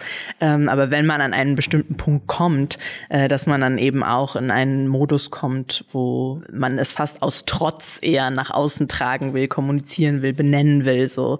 Ähm, Jan hat ja in der Studie am Ende gefragt, äh, was können wir denn tun, damit äh, Pornografie, Porno schauen, enttabuisiert wird. Ähm, ich habe mich dabei gefragt, äh, geht es darum, das Schauen von Pornos zu enttabuisieren oder reden wir nicht müssen wir nicht erstmal darüber reden, das Thema Sexualität zu enttabuisieren, weil dann wird gewisses, gewisserweise auch das Schauen von Porno, äh, Pornografie auch normalisierter. Mhm. Klar gehören die beiden Dinge zusammen, wobei ich sehr häufig beobachte, dass Menschen, die eigentlich ein einen offenen Umgang mit Sexualität haben, trotzdem bei Pornografie so eine Schranke runtergeht. Also ich denke, es sind trotzdem zwei unterschiedliche Themen, weil bei der Pornografie erstens noch die Industrie hinzukommt ähm, und die eben auch mit viel Stigma besetzt ist, mit viel Fehlannahmen besetzt ist, aber natürlich auch mit vielen Problemen. Also es ist wie jede Industrie auch eine problematische Industrie, in der Dinge passieren, die nicht passieren sollten. Ähm, das heißt, diese ganze Frage, wie regulieren wir das? Oder auch Jugendschutz, wer kann das eigentlich wie konsumieren, was ist legal, was ist illegal, das sind alles so Fragen, die auf Sexualität nur sehr bedingt zutreffen. Ähm, plus der Reiz der Pornografie ist ja die Grenzüberschreitung und das Tabu. Und sehr viel, was wir im Porno reizvoll finden, möchten wir gar nicht erleben. Und das ist auch vollkommen in Ordnung. Mhm. Und ähm, das ist aber auch das Schamgefühl, was für viele entsteht, weil sie zum Beispiel zu einem Porno masturbieren und danach gucken sie irgendwie auf den Bildschirm und denken, oh Gott, was bin ich für ein schlechter Mensch, dass ich mir das angucke und davon erregt werde, weil es eigentlich nicht passt zu dem Sex, den sie haben möchten, nicht zu ihren Werten passt. Ähm, und das finde ich ist nochmal so was, was oben drauf kommt, dass es eben wirklich um die Fantasie geht. Und die Fantasie ist, finde ich, noch intimer als die gelebte Sexualität, weil das eben wirklich so was ganz Eigenes ist und etwas, was eben über alle möglichen Grenzen hinweggeht und das ist auch irgendwie in Ordnung, aber wir haben damit keinen Umgang. Aber wie kriegen wir den dann zumindest äh, weniger tabuisiert und stigmatisierend hin? Also einerseits eben drüber reden, drüber reden, drüber reden, auch so wie wir das hier gerade machen. Also ich finde, es muss auch nicht immer das Gespräch sein über die eigenen Präferenzen, ähm, sondern überhaupt über die Tatsache, dass das passiert, über die Tatsache, dass man sich manchmal schämt oder dass es da Widersprüche gibt. Ähm, also wenn ich jetzt zum Beispiel an meine Seminare denke an der Uni, da sprechen wir dann eben die ganze Zeit über Pornografie und das ist kein, wir tauschen uns aus über unsere persönlichen Präferenzen, weil das da nicht hingehört. Und trotzdem merkt man, wie viel in den Köpfen passiert, wie viel da angeregt wird, wie oft Studierende sagen, darüber habe ich noch nie nachgedacht, darüber habe ich noch nie gesprochen. Auch eine richtige Sprachlosigkeit, also dass wirklich Worte fehlen, um, um Dinge zu beschreiben. Ähm, seien es Genitalien, oder auch einfach Gefühle, äh, die dazu entstehen. Ähm, und es halt einfach in andere Bereiche des Lebens einfließen lassen. Also ich denke, die Uni, aber auch jede andere Bildungsinstitution sind halt Orte, wo Porno einen Platz haben muss, weil es einfach so eine weit verbreitete Praxis ist, dass wir das nicht ignorieren können und das aber auch helfen würde, wenn wir eben in anderen Kontexten darüber sprechen, wenn das irgendwie nicht nur im Sexualkundeunterricht auftaucht, sondern so wie ich mir wünsche, dass Feminismus irgendwie in allen Fächern auftaucht, wünsche ich mir, dass eben das auch mitgedacht wird. Also da kann man so oft drauf eingehen und ähm, ja, also Räume schaffen, in denen dieser Austausch möglich ist. Und in meiner Erfahrung wird der eben erleichtert darüber, dass man es ein bisschen aus dem ganz privaten Intim rausnimmt und ein bisschen auf eine andere, abstraktere Ebene hebt und jeder Mensch es dann für sich anfüllen kann mit den Inhalten, die die Person eben betreffen. Aber alleine, dass man zum Beispiel sagt, nur weil du das im Porno gerne siehst, heißt es nicht, dass du das willst. Also so ein Beispiel zum Beispiel Inzestpornografie ist extrem erfolgreich gewesen in den letzten Jahren. Also so Stepmom-Fantasien und alle möglichen Familienkonstellationen. Faux-Cest wird es immer genannt, um deutlich zu machen, dass nicht wirklich Inzest gezeigt wird, weil das illegal ist. Ähm, und das ist zum Beispiel so, dass das konsumieren einfach sehr viele Menschen und dann schämen sie sich dafür, weil sie denken, sie würden jetzt irgendwie ihre Schwester sexualisieren. Aber das tun sie nicht. Also es ist einfach was anderes. Es geht nicht darum, dass wir eine erotische Beziehung zu unseren Familienmitgliedern haben, sondern es geht um den Reiz des Verbotenen, des Tabus, der Grenzüberschreitung. Und das finde ich ist etwas, was man auf einem abstrakten Level verstehen kann und dann anwenden kann auf die eigenen Sehwünsche, ohne dass man mir das jetzt zum Beispiel mitteilen muss. Also ich finde es immer total wichtig, da werde ich oft missverstanden, dass ähm, Enttabuisierung bedeutet nicht, dass niemand mehr Grenzen haben darf und niemand mehr privat sein darf. Das heißt nicht, dass wir alle mit allen ständig teilen müssen, wie, wann, wo und wozu wir masturbieren. Ähm, also das ist nicht das Gleiche. Wir dürfen da trotzdem für uns entscheiden, womit wir uns wohlfühlen und womit nicht. Aber es müsste halt eine gesellschaftliche Unterhaltung darüber geben und irgendeinen Raum, sei es in meiner Beziehung oder mit FreundInnen, wo ich mich darüber austauschen kann, um eben festzustellen, es geht allen so. Also mich erreichen so oft Nachrichten so über Social Media oder so von fremden Menschen und alle wollen immer nur wissen, bin ich normal? Also das ist so eine zentrale Angst, wenn es um Sexualität geht. Und ähm, dann kommen immer völlig normale Dinge. Und ich denke immer die Frage nur, ja. Immer dann, ne, was ist, was ist überhaupt normal und Natürlich. will man denn normal sein? Ähm, ich ich frage mich halt, ähm, ja, darüber, äh, darüber zu sprechen, ähm, ähm, sozusagen, und, und das ähm, in unseren, ja, aus diesem Tabu-Thema auch ähm, Tabu-Nische rauszuziehen. Ich finde es das spannend, dass wir nach wie vor bei der Akzeptanz, ähm, beim Diskurs über Pornografie ja, fast wie vor 100 Jahren so unterwegs sind. Gott sei Dank steht das nicht mehr unter Strafe. Ähm, und ich rede hier immer nur über Dinge, die legal sind. Das muss man, glaube ich, auch dazu sagen, weil das ist ja auch durchaus ein umstrittenes ähm, Themenfeld, Pornografie und Minenfeld. Ähm, und trotzdem ist Pornografie verfügbarer denn je, wo man sich vielleicht irgendwie Anfang des 20. Jahrhunderts noch heimliche Fotografien irgendwo hingesteckt hat, äh, kam es dann äh, später in, äh, in die Kinofilme ähm, und dann gab es die Videokassetten. Jetzt hat man es im Internet und gefühlt ist auch jede Person in der Lage, einen OnlyFans oder Just for Fans Account anzulegen und selber pornodarstellende Person zu werden. Ähm, ist es eigentlich eine Entwicklung, die zur Enttabuisierung beiträgt oder hat das damit eigentlich gar nichts zu tun? Weil es scheint ja dafür zumindest einen Markt zu geben. Wie auf die meisten Porno-Fragen ist meine Antwort ja und nein. ähm, Insgesamt, ich finde es insofern eine positive Entwicklung, weil es eine totale Demokratisierung von Porno gab. Also wir finden eine viel größere Varianz an Inhalten und wie du gerade gesagt hast, alle Menschen können eigentlich selbst zu PornografInnen werden. Das heißt, gerade solche Plattformen wie OnlyFans haben ja einfach viel zu Diversität beigetragen und haben auch gezeigt, dass Inhalte, wo vorher häufig gesagt wurde, es verkauft sich einfach nicht, ähm, sich sehr wohl verkaufen. Ähm, also seien das ähm, schwarze Performende, wo zum Beispiel auch immer wieder gesagt wurde von Studios, ja, mehr als eine schwarze Frau können wir nicht äh, in unserer Produktion haben, ähm, seien das Inhalte mit Transpersonen. Also es zeigt, zeigen sich da auch so ein paar ähm, Fehlannahmen der Industrie darüber, was sich verkauft und was nicht, was ein Markt, wofür es einen Markt gibt und wofür nicht. Ähm, das finde ich positiv zu bewerten und natürlich auch eine eine Unabhängigkeit. Also wenn ich über meinen OnlyFans-Account eigenständig mein Einkommen verdienen kann, dann kann ich dort die Inhalte zeigen, die ich Lust habe zu zeigen. Wenn ich abhängig bin von einem Agenten oder von einem Studio, ähm, dann muss ich mich zu einem gewissen Grad dem unterwerfen, was die für Inhalte produzieren möchten, ob ich mich damit identifiziere oder nicht. Und also ich erlebe es tatsächlich so, dass eigentlich diese Lücke nur gewachsen ist. Also es hat sich verbreitet, aber das ist keine Normalisierung davon. Also das wird, finde ich, sehr oft vermischt und mir auch entgegengebracht, dass Leute sagen, na, es gucken doch halt alle Pornos, ist ja total normalisiert und es gibt diese Schlagwörter der Pornografisierung, ähm, so als wäre das überall im Mainstream und jeder würde völlig selbstverständlich in der U-Bahn Porno öffnen und Porno gucken und mein Erleben ist genau das Gegenteil. Also am Tabu hat sich nichts geändert, nur das schlechte Gewissen ist irgendwie größer geworden.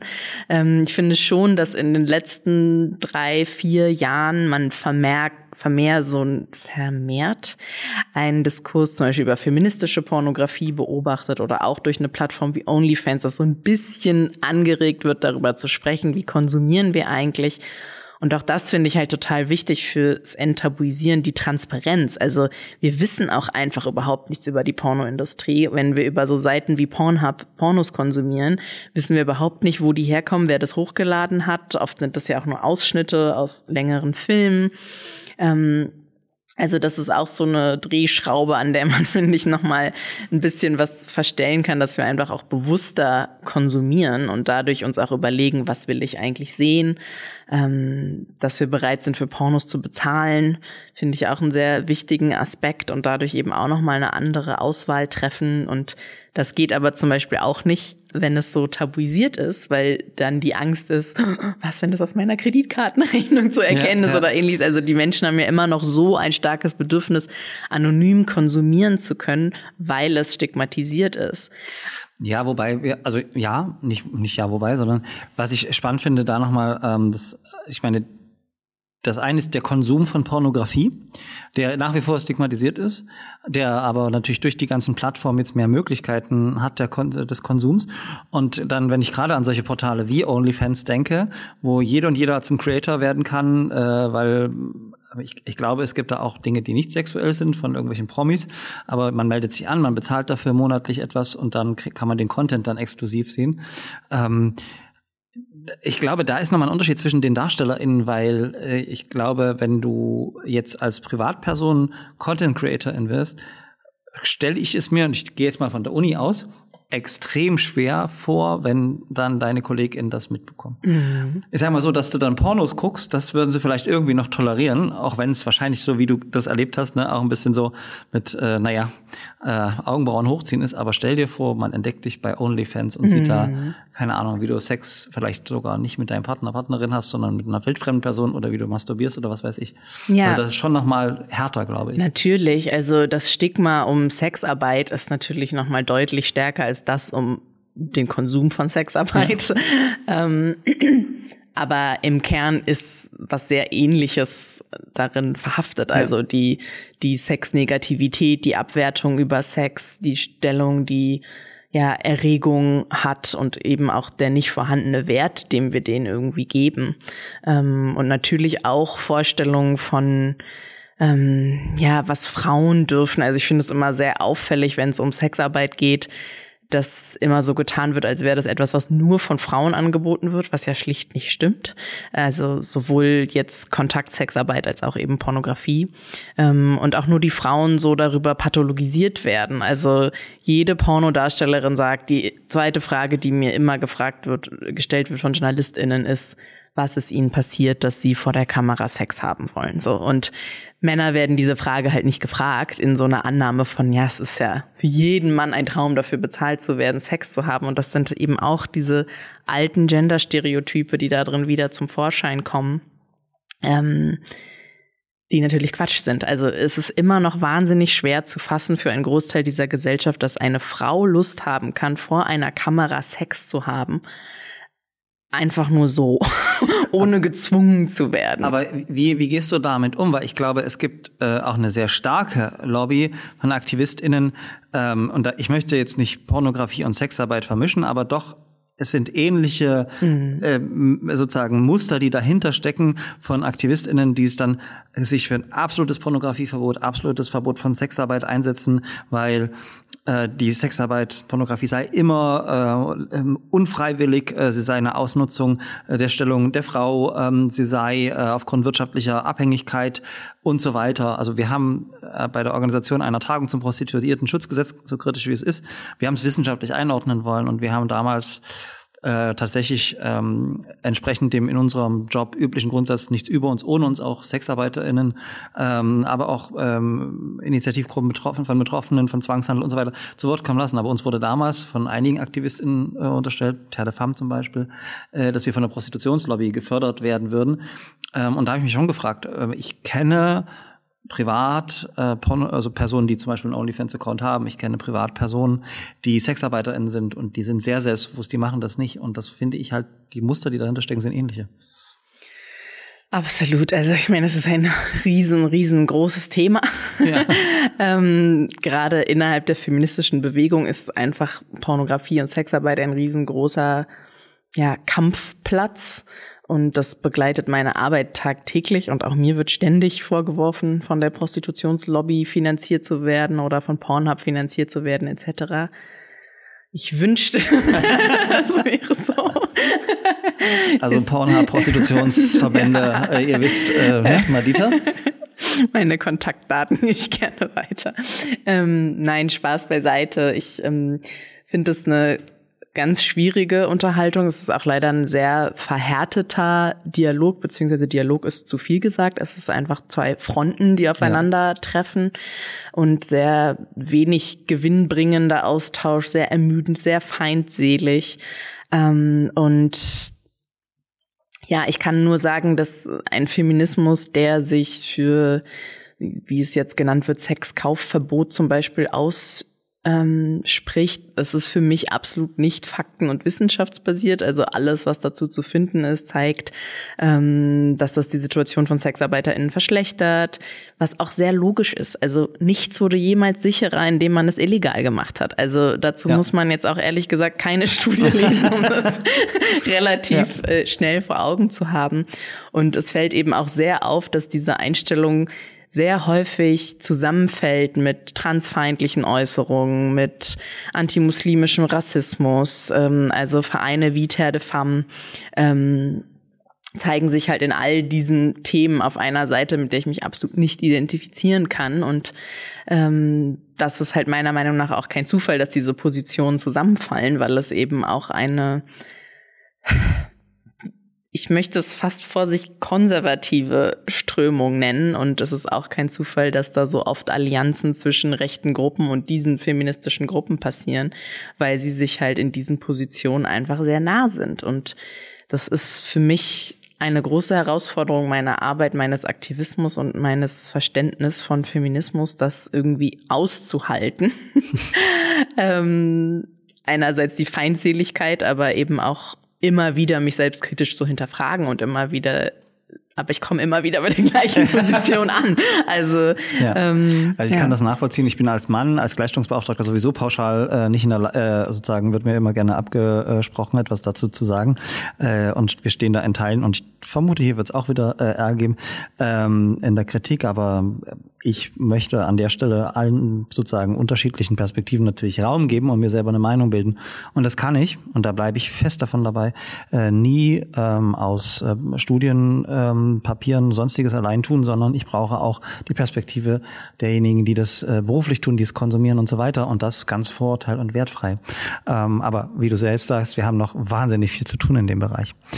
Ähm, bevor wir zu, zu meiner äh, Beratungsstunde kommen, weil die habe ich mir heute vorgenommen, wenn ich die schon mal da habe, haben wir noch eine Überraschungskategorie. Die werde ich jetzt mal öffnen. Ja, unsere allseits beliebte Überraschungskategorie, der wunderschöne Umschlag, liebe Zuhörerinnen, liebe Zuschauer, äh, wird ja jedes Mal neu von unserem Podcast-Redaktionsteam ähm, äh, erstellt, nenne ich es jetzt mal. Beim letzten Mal gab es ein bisschen Kritik von mir, weil es wirklich nicht so schön war, es war auch nur schwarz-weiß. Heute hat sich Jan und das Team wieder wirklich, ich glaube Sandra und Hanna waren beteiligt, auch äh, wirklich Mühe gegeben. Wir haben Pinguine und Seidenhühner, hat er uns gesagt. Äh, wer weiß, was sich da drin verbirgt. Ähm, normalerweise haben die Tiere auch immer was mit den jeweiligen GästInnen zu tun. Ich weiß jetzt nicht, ob du das Seidenhuhn oder der Pinguin der da für dich steht. Das müssten wir dann hinterher fragen. Ähm, ich weiß auch nicht, was ich lieber wäre, ein Seidenhuhn oder Pinguin. Ich guck mal nach, was im Umschlag auf uns wartet. Liebe Madita, lieber Georg, auf Twitter gibt's immer wieder merkwürdige Trends. Zum Beispiel den hier, Hashtag unpopo, was? Unpopularo Ach, unpopular opinion. Meine Güte. Seht ihr, das ist halt so, wenn du nicht lesen kannst. Ähm, zum Beispiel Hashtag unpopular opinion, also unbeliebte Meinung. Menschen teilen da ihre unbeliebst, äh, unbeliebsten Meinungen zu einem Thema. Sprich, eine Meinung, die in der eigenen Bubble vielleicht als sehr kontrovers angesehen werden wird. Ihr ahnt es schon. What is your most unpopular opinion? Beste Grüße, euer Lieblingspodcast Redaktionsteam. Madita, was ist deine unpopulärste, am meisten unpopulärste Meinung? Oh Gott, ich habe das Gefühl, 80 Prozent meiner Meinung sind unpopulär. Sehr schwer, mich da zu entscheiden. Also in meiner eigenen Bubble. Mm, also wenn ich jetzt meine Bubble als irgendwie so sexpositive feministische Bubble bezeichne, ähm, dann ist es sehr unbeliebt, dass ich sage, auch in Mainstream-Pornografie finde ich Feminismus. Und ein Facial ist nicht in sich unfeministisch. Also ähm, es gibt immer sehr viele Diskussionen darüber, was darf im feministischen Porno zu sehen sein und was nicht. Und es macht mich oft sehr aggressiv, weil dann die Idee ist, dass zum Beispiel ähm, ein Blowjob von einer Frau immer irgendwie eine Unterwerfungsgeste ist und umgekehrt nicht. Ähm, oder dass ein Gangbang immer eine in sich patriarchale Struktur ist. Und ich finde halt, ein Gangbang kann absolut feministisch sein. Ähm, und dazu gehört für mich auch, dass Porno nicht, es, Porno wird nicht feministisch dadurch, dass er ästhetisch wird, ist oder eine Handlung hat oder am Anfang ein Zitat von einem Philosophen kommt und der Film in Schwarz-Weiß gedreht ist. das sind alles Dinge, die Menschen in meiner Bubble recht ungerne hören. Ähm, ich habe jetzt natürlich eine, eine, etwas andere Bubble. Äh, spontan dachte ich mir bei dem Redaktionsteam, äh, die ja auch alle bei uns in der Stabstelle arbeiten, die denken jetzt wahrscheinlich äh, an so Sprüche von mir wie ähm, Urlaub wird überbewertet. äh, über was? Das macht ihr doch freiwillig in eurer äh, äh, Freizeit. Seid ihr doch gerne noch zusätzlich im Büro oder sowas. Das sind so immer Meinungen, die sie nicht so richtig teilen und nicht verstehen können. Ich ähm, bin halt auch äh, bin halt jemand, der auch sehr wenig Urlaub braucht und deshalb, wenn sie dann mit, ich, die, die kriegen alle immer ihren Zug, vorgeschriebenen Urlaub, keine Sorge, aber ich denke immer so, Urlaub, das ist hier Arbeit ist Urlaub. Also ich glaube, das ist die unpopulärste das Meinung. Äh, dass ich dann, so stehe ich. Ja, das äh, in so einem Podcast, ja, kriegt man von seinem Redaktionsteam auch gerne mal eine drauf, aber das ist okay.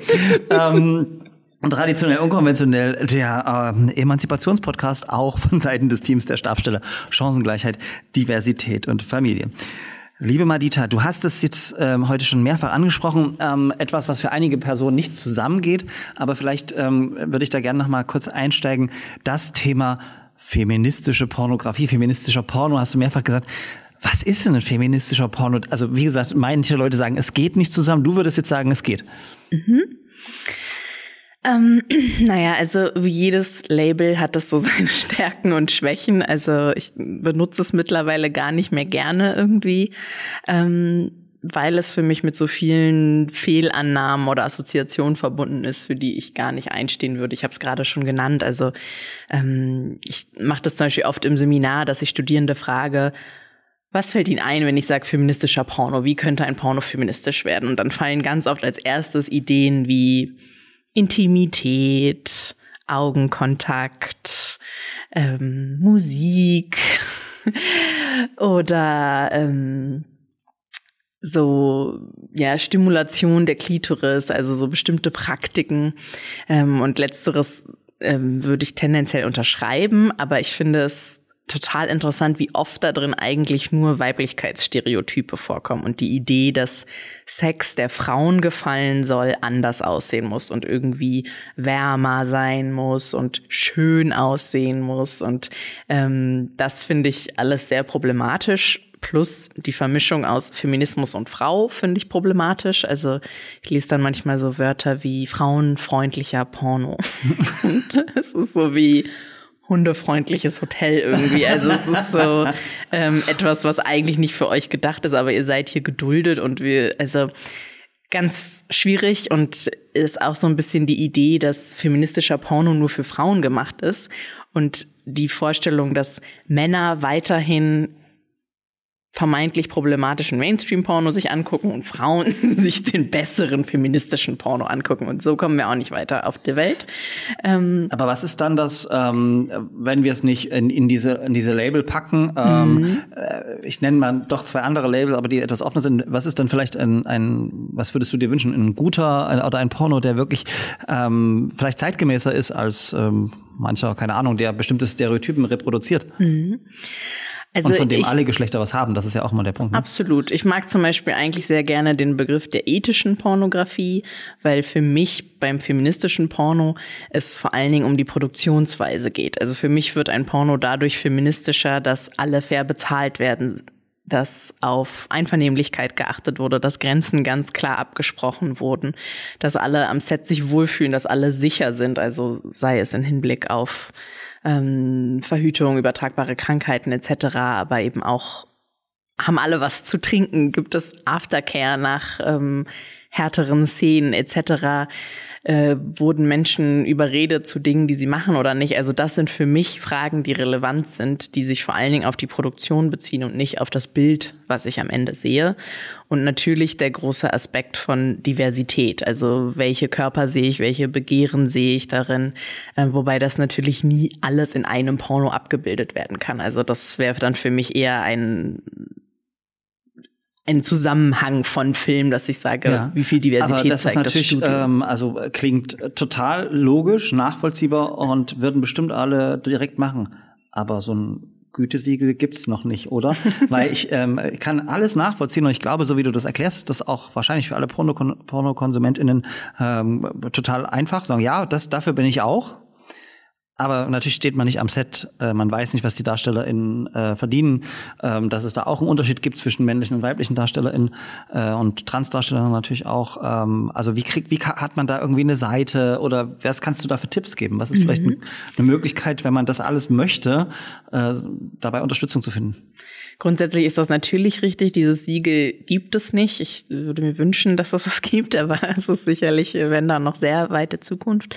Ähm, aber zum Beispiel, indem man sich einfach informiert, damit beschäftigt, schaut, über welche Seite konsumiere ich einen Porno. Also wenn ich auf eine Tube-Site gehe, für die ich nicht bezahle, wo irgendjemand irgendwas hochgeladen hat, geklaute Inhalte von irgendwo, überhaupt keine Verbindung mehr zu der Person besteht, die diesen Film produziert hat oder die ich dort auf dem Bildschirm sehe, wo nicht nicht mal die Namen angegeben sind, ähm, kann ich davon ausgehen, diese Person profitiert gerade nicht davon, dass ja. ich das gucke. Entschuldigung. Ähm, das heißt, erstmal damit anzufangen, für Pornografie zu bezahlen, ist ein sehr guter Schritt.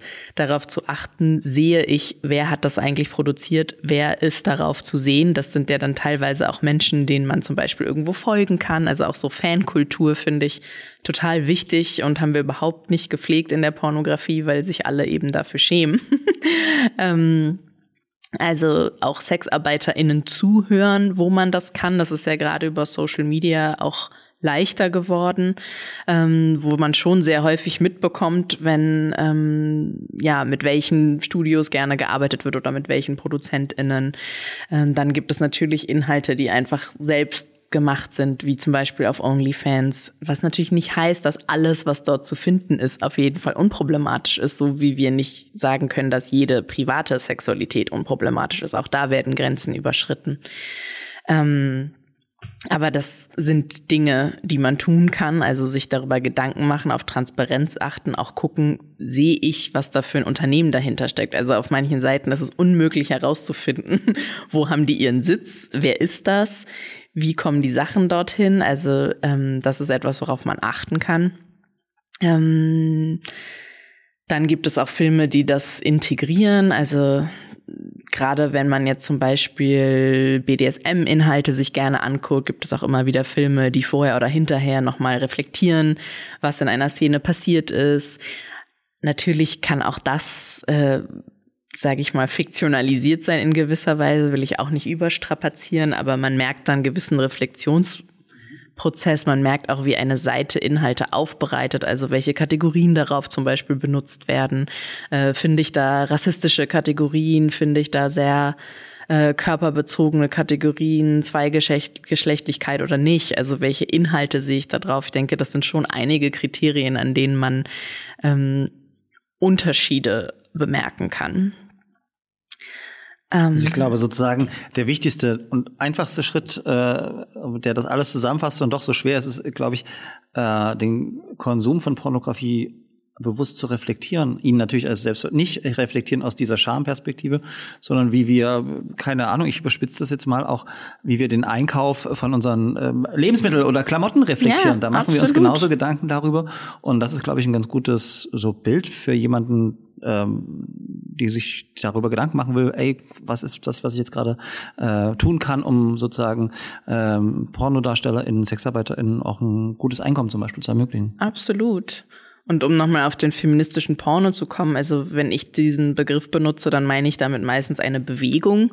Und das ist eigentlich etwas, was so in den 70er, 80er Jahren angefangen hat, wo Pornografie sehr sichtbar geworden ist, weil sich Gesetze geändert haben und eigentlich diese Spaltung, von der wir eben gesprochen haben, angefangen hat, weil es halt eine sehr große anti-porno-feministische Bewegung gab und die andere Seite war dann eben die sogenannte sexpositive Bewegung und dazu gehörte der feministische Porno, die eben gesagt haben, ja, Porno wie er jetzt ist, ist problematisch und seit 100 Jahren ist das von Männern für Männern gemacht, ähm, aber unsere Lösung ist nicht das Verbieten, sondern besser machen. Wir schreiben uns ein. Wir machen selbst Pornos.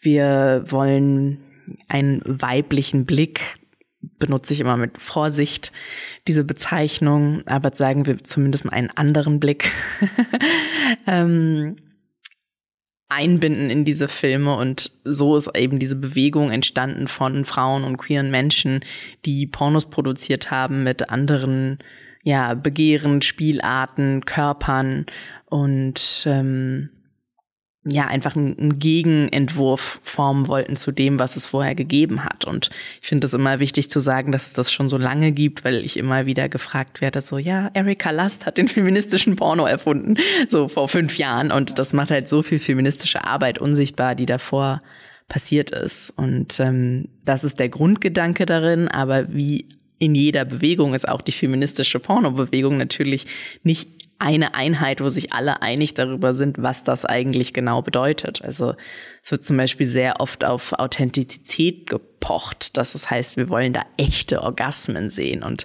das finde ich zum Beispiel total schwierig, weil ich finde, Porno ist Fiktion und darf Fiktion sein. Und es geht nicht darum, äh, da immer nur echte Lust drin zu sehen.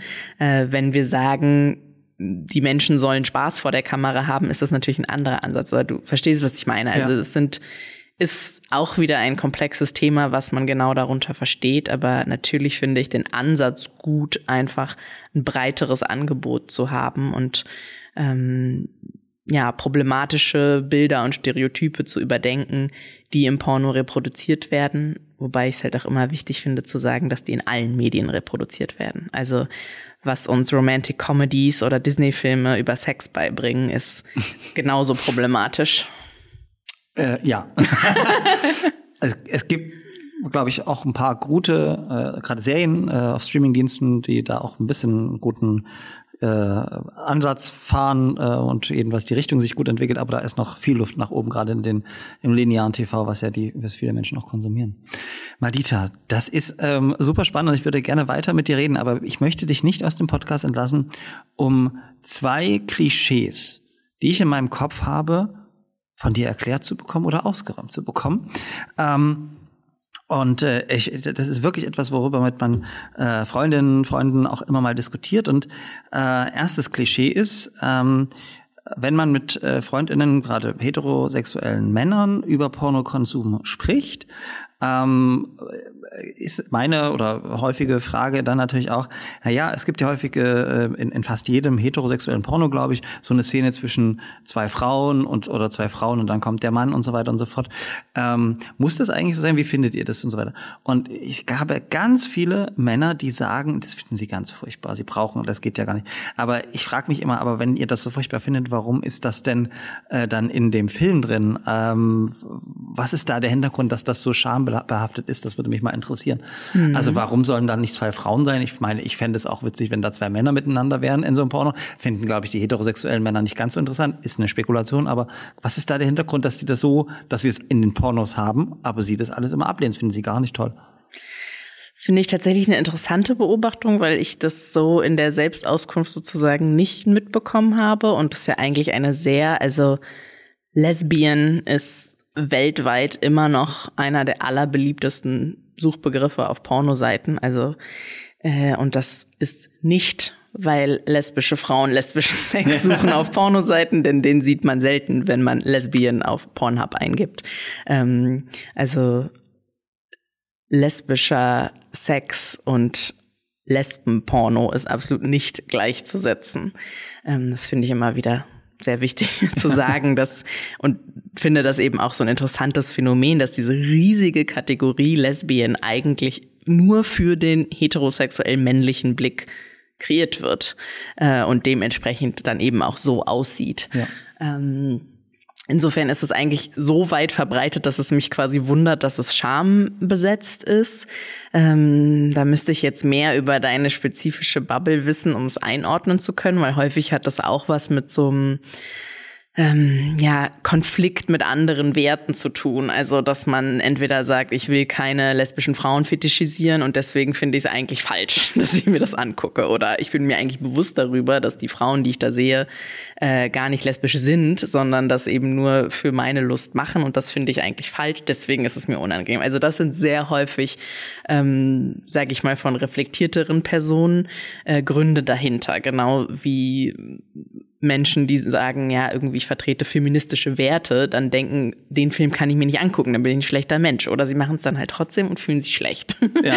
so, also das könnte da mit reinspielen. Aber wenn du sagst, das ist eine der größten Kategorien, diese äh, Lesbien-Szenen äh, ähm, da in, den, in, in Pornografie, dann bestätigt das ja zumindest auch meine Meinung. Also nach dem Motto, das kann ja nicht so äh, uninteressant für euch sein, wenn das, äh, wenn das äh, die größte Kategorie ist. Und das zweite Klischee, das hast du vorhin schon angesprochen, äh, und ich finde das unglaublich spannend, Prostatastimulation.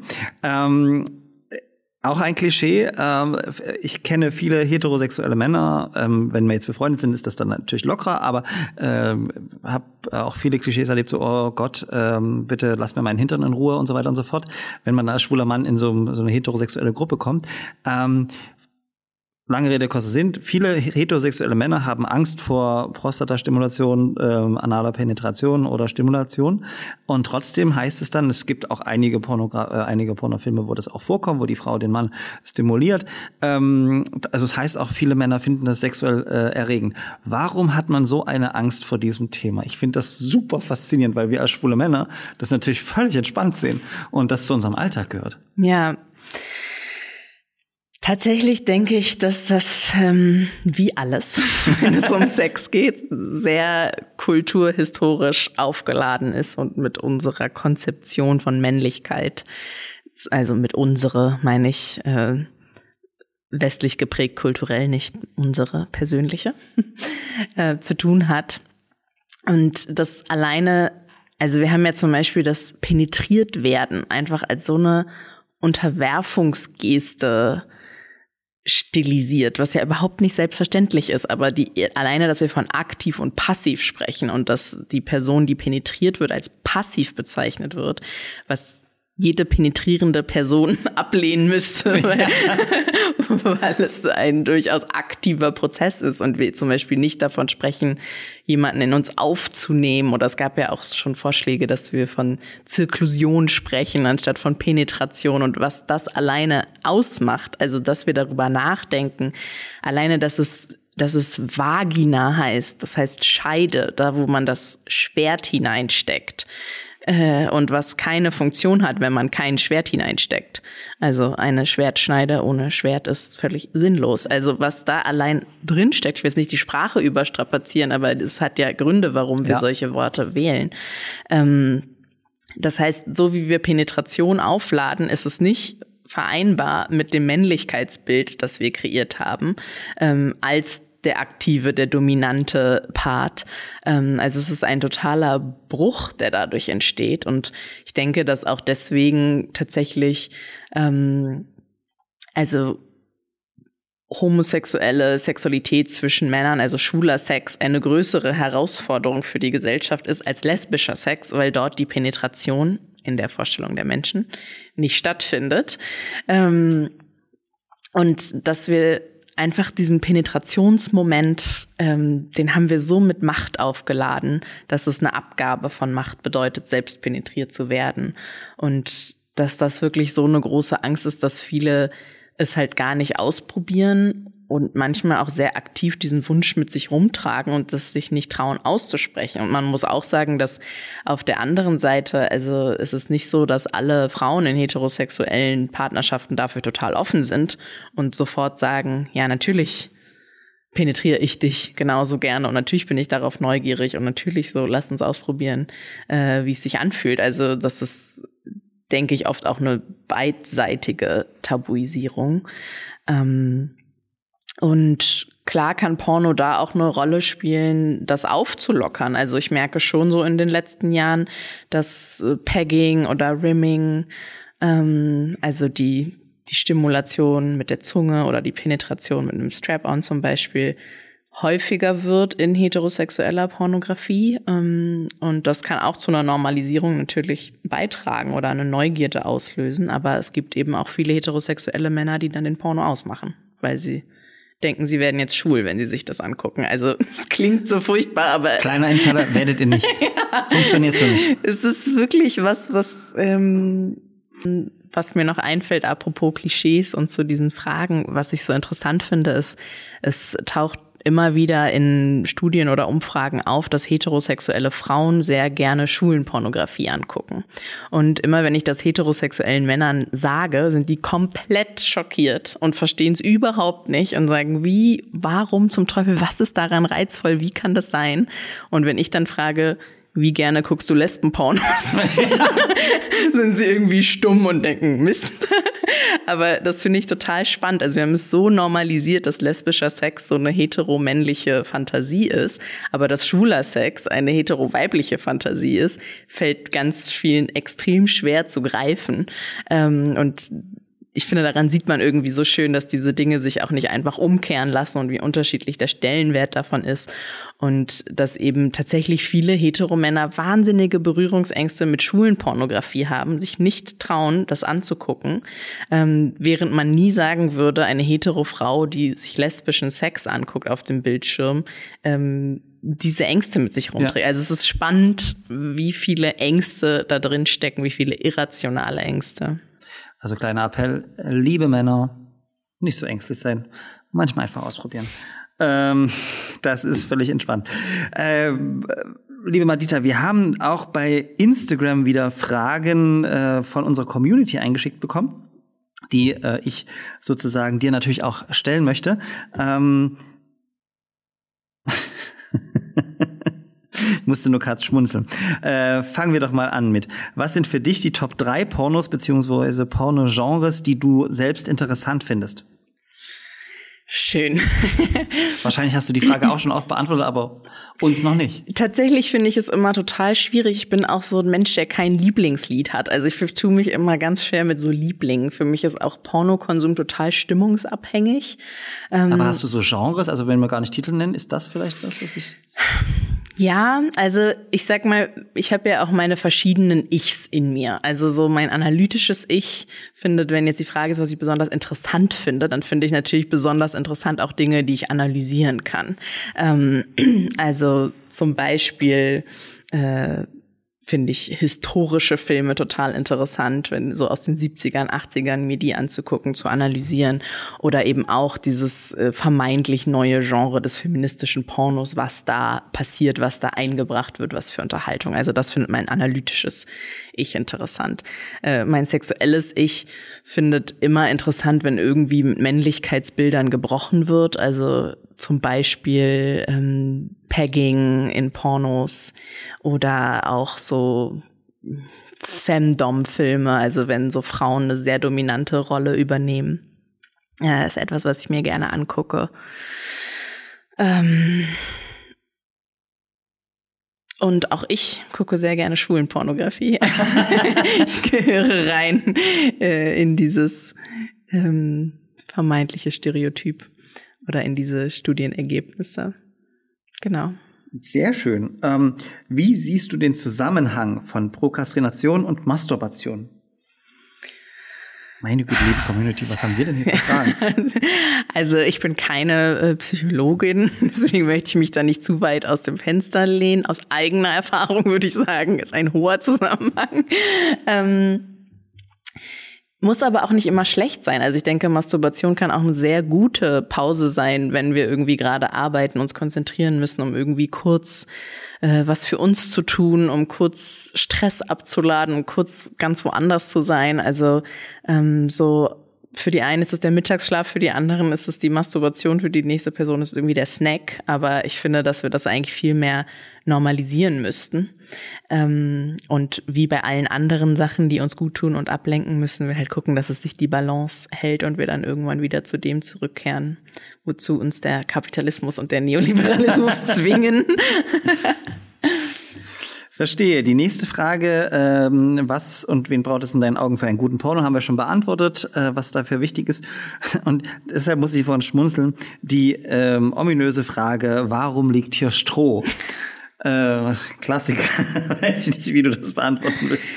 Tatsächlich finde ich es einfach so faszinierend, dass es fast unmöglich ist, im öffentlichen Kontext über Porno zu sprechen, ohne dass irgendjemand diese Frage stellt, Schrägstrich diesen Witz macht. Ja. Also es ist ein Porno-Zitat.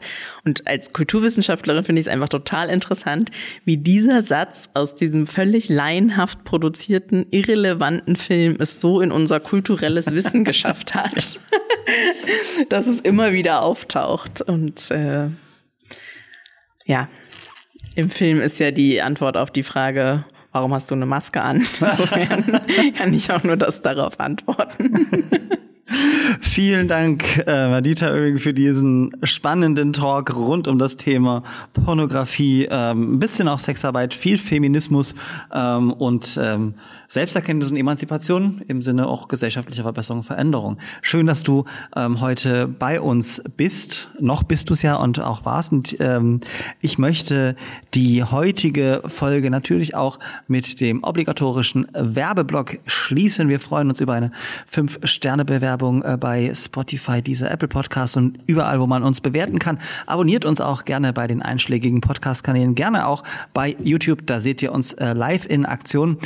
Und natürlich solltet ihr euch einen Termin ganz fest eintragen.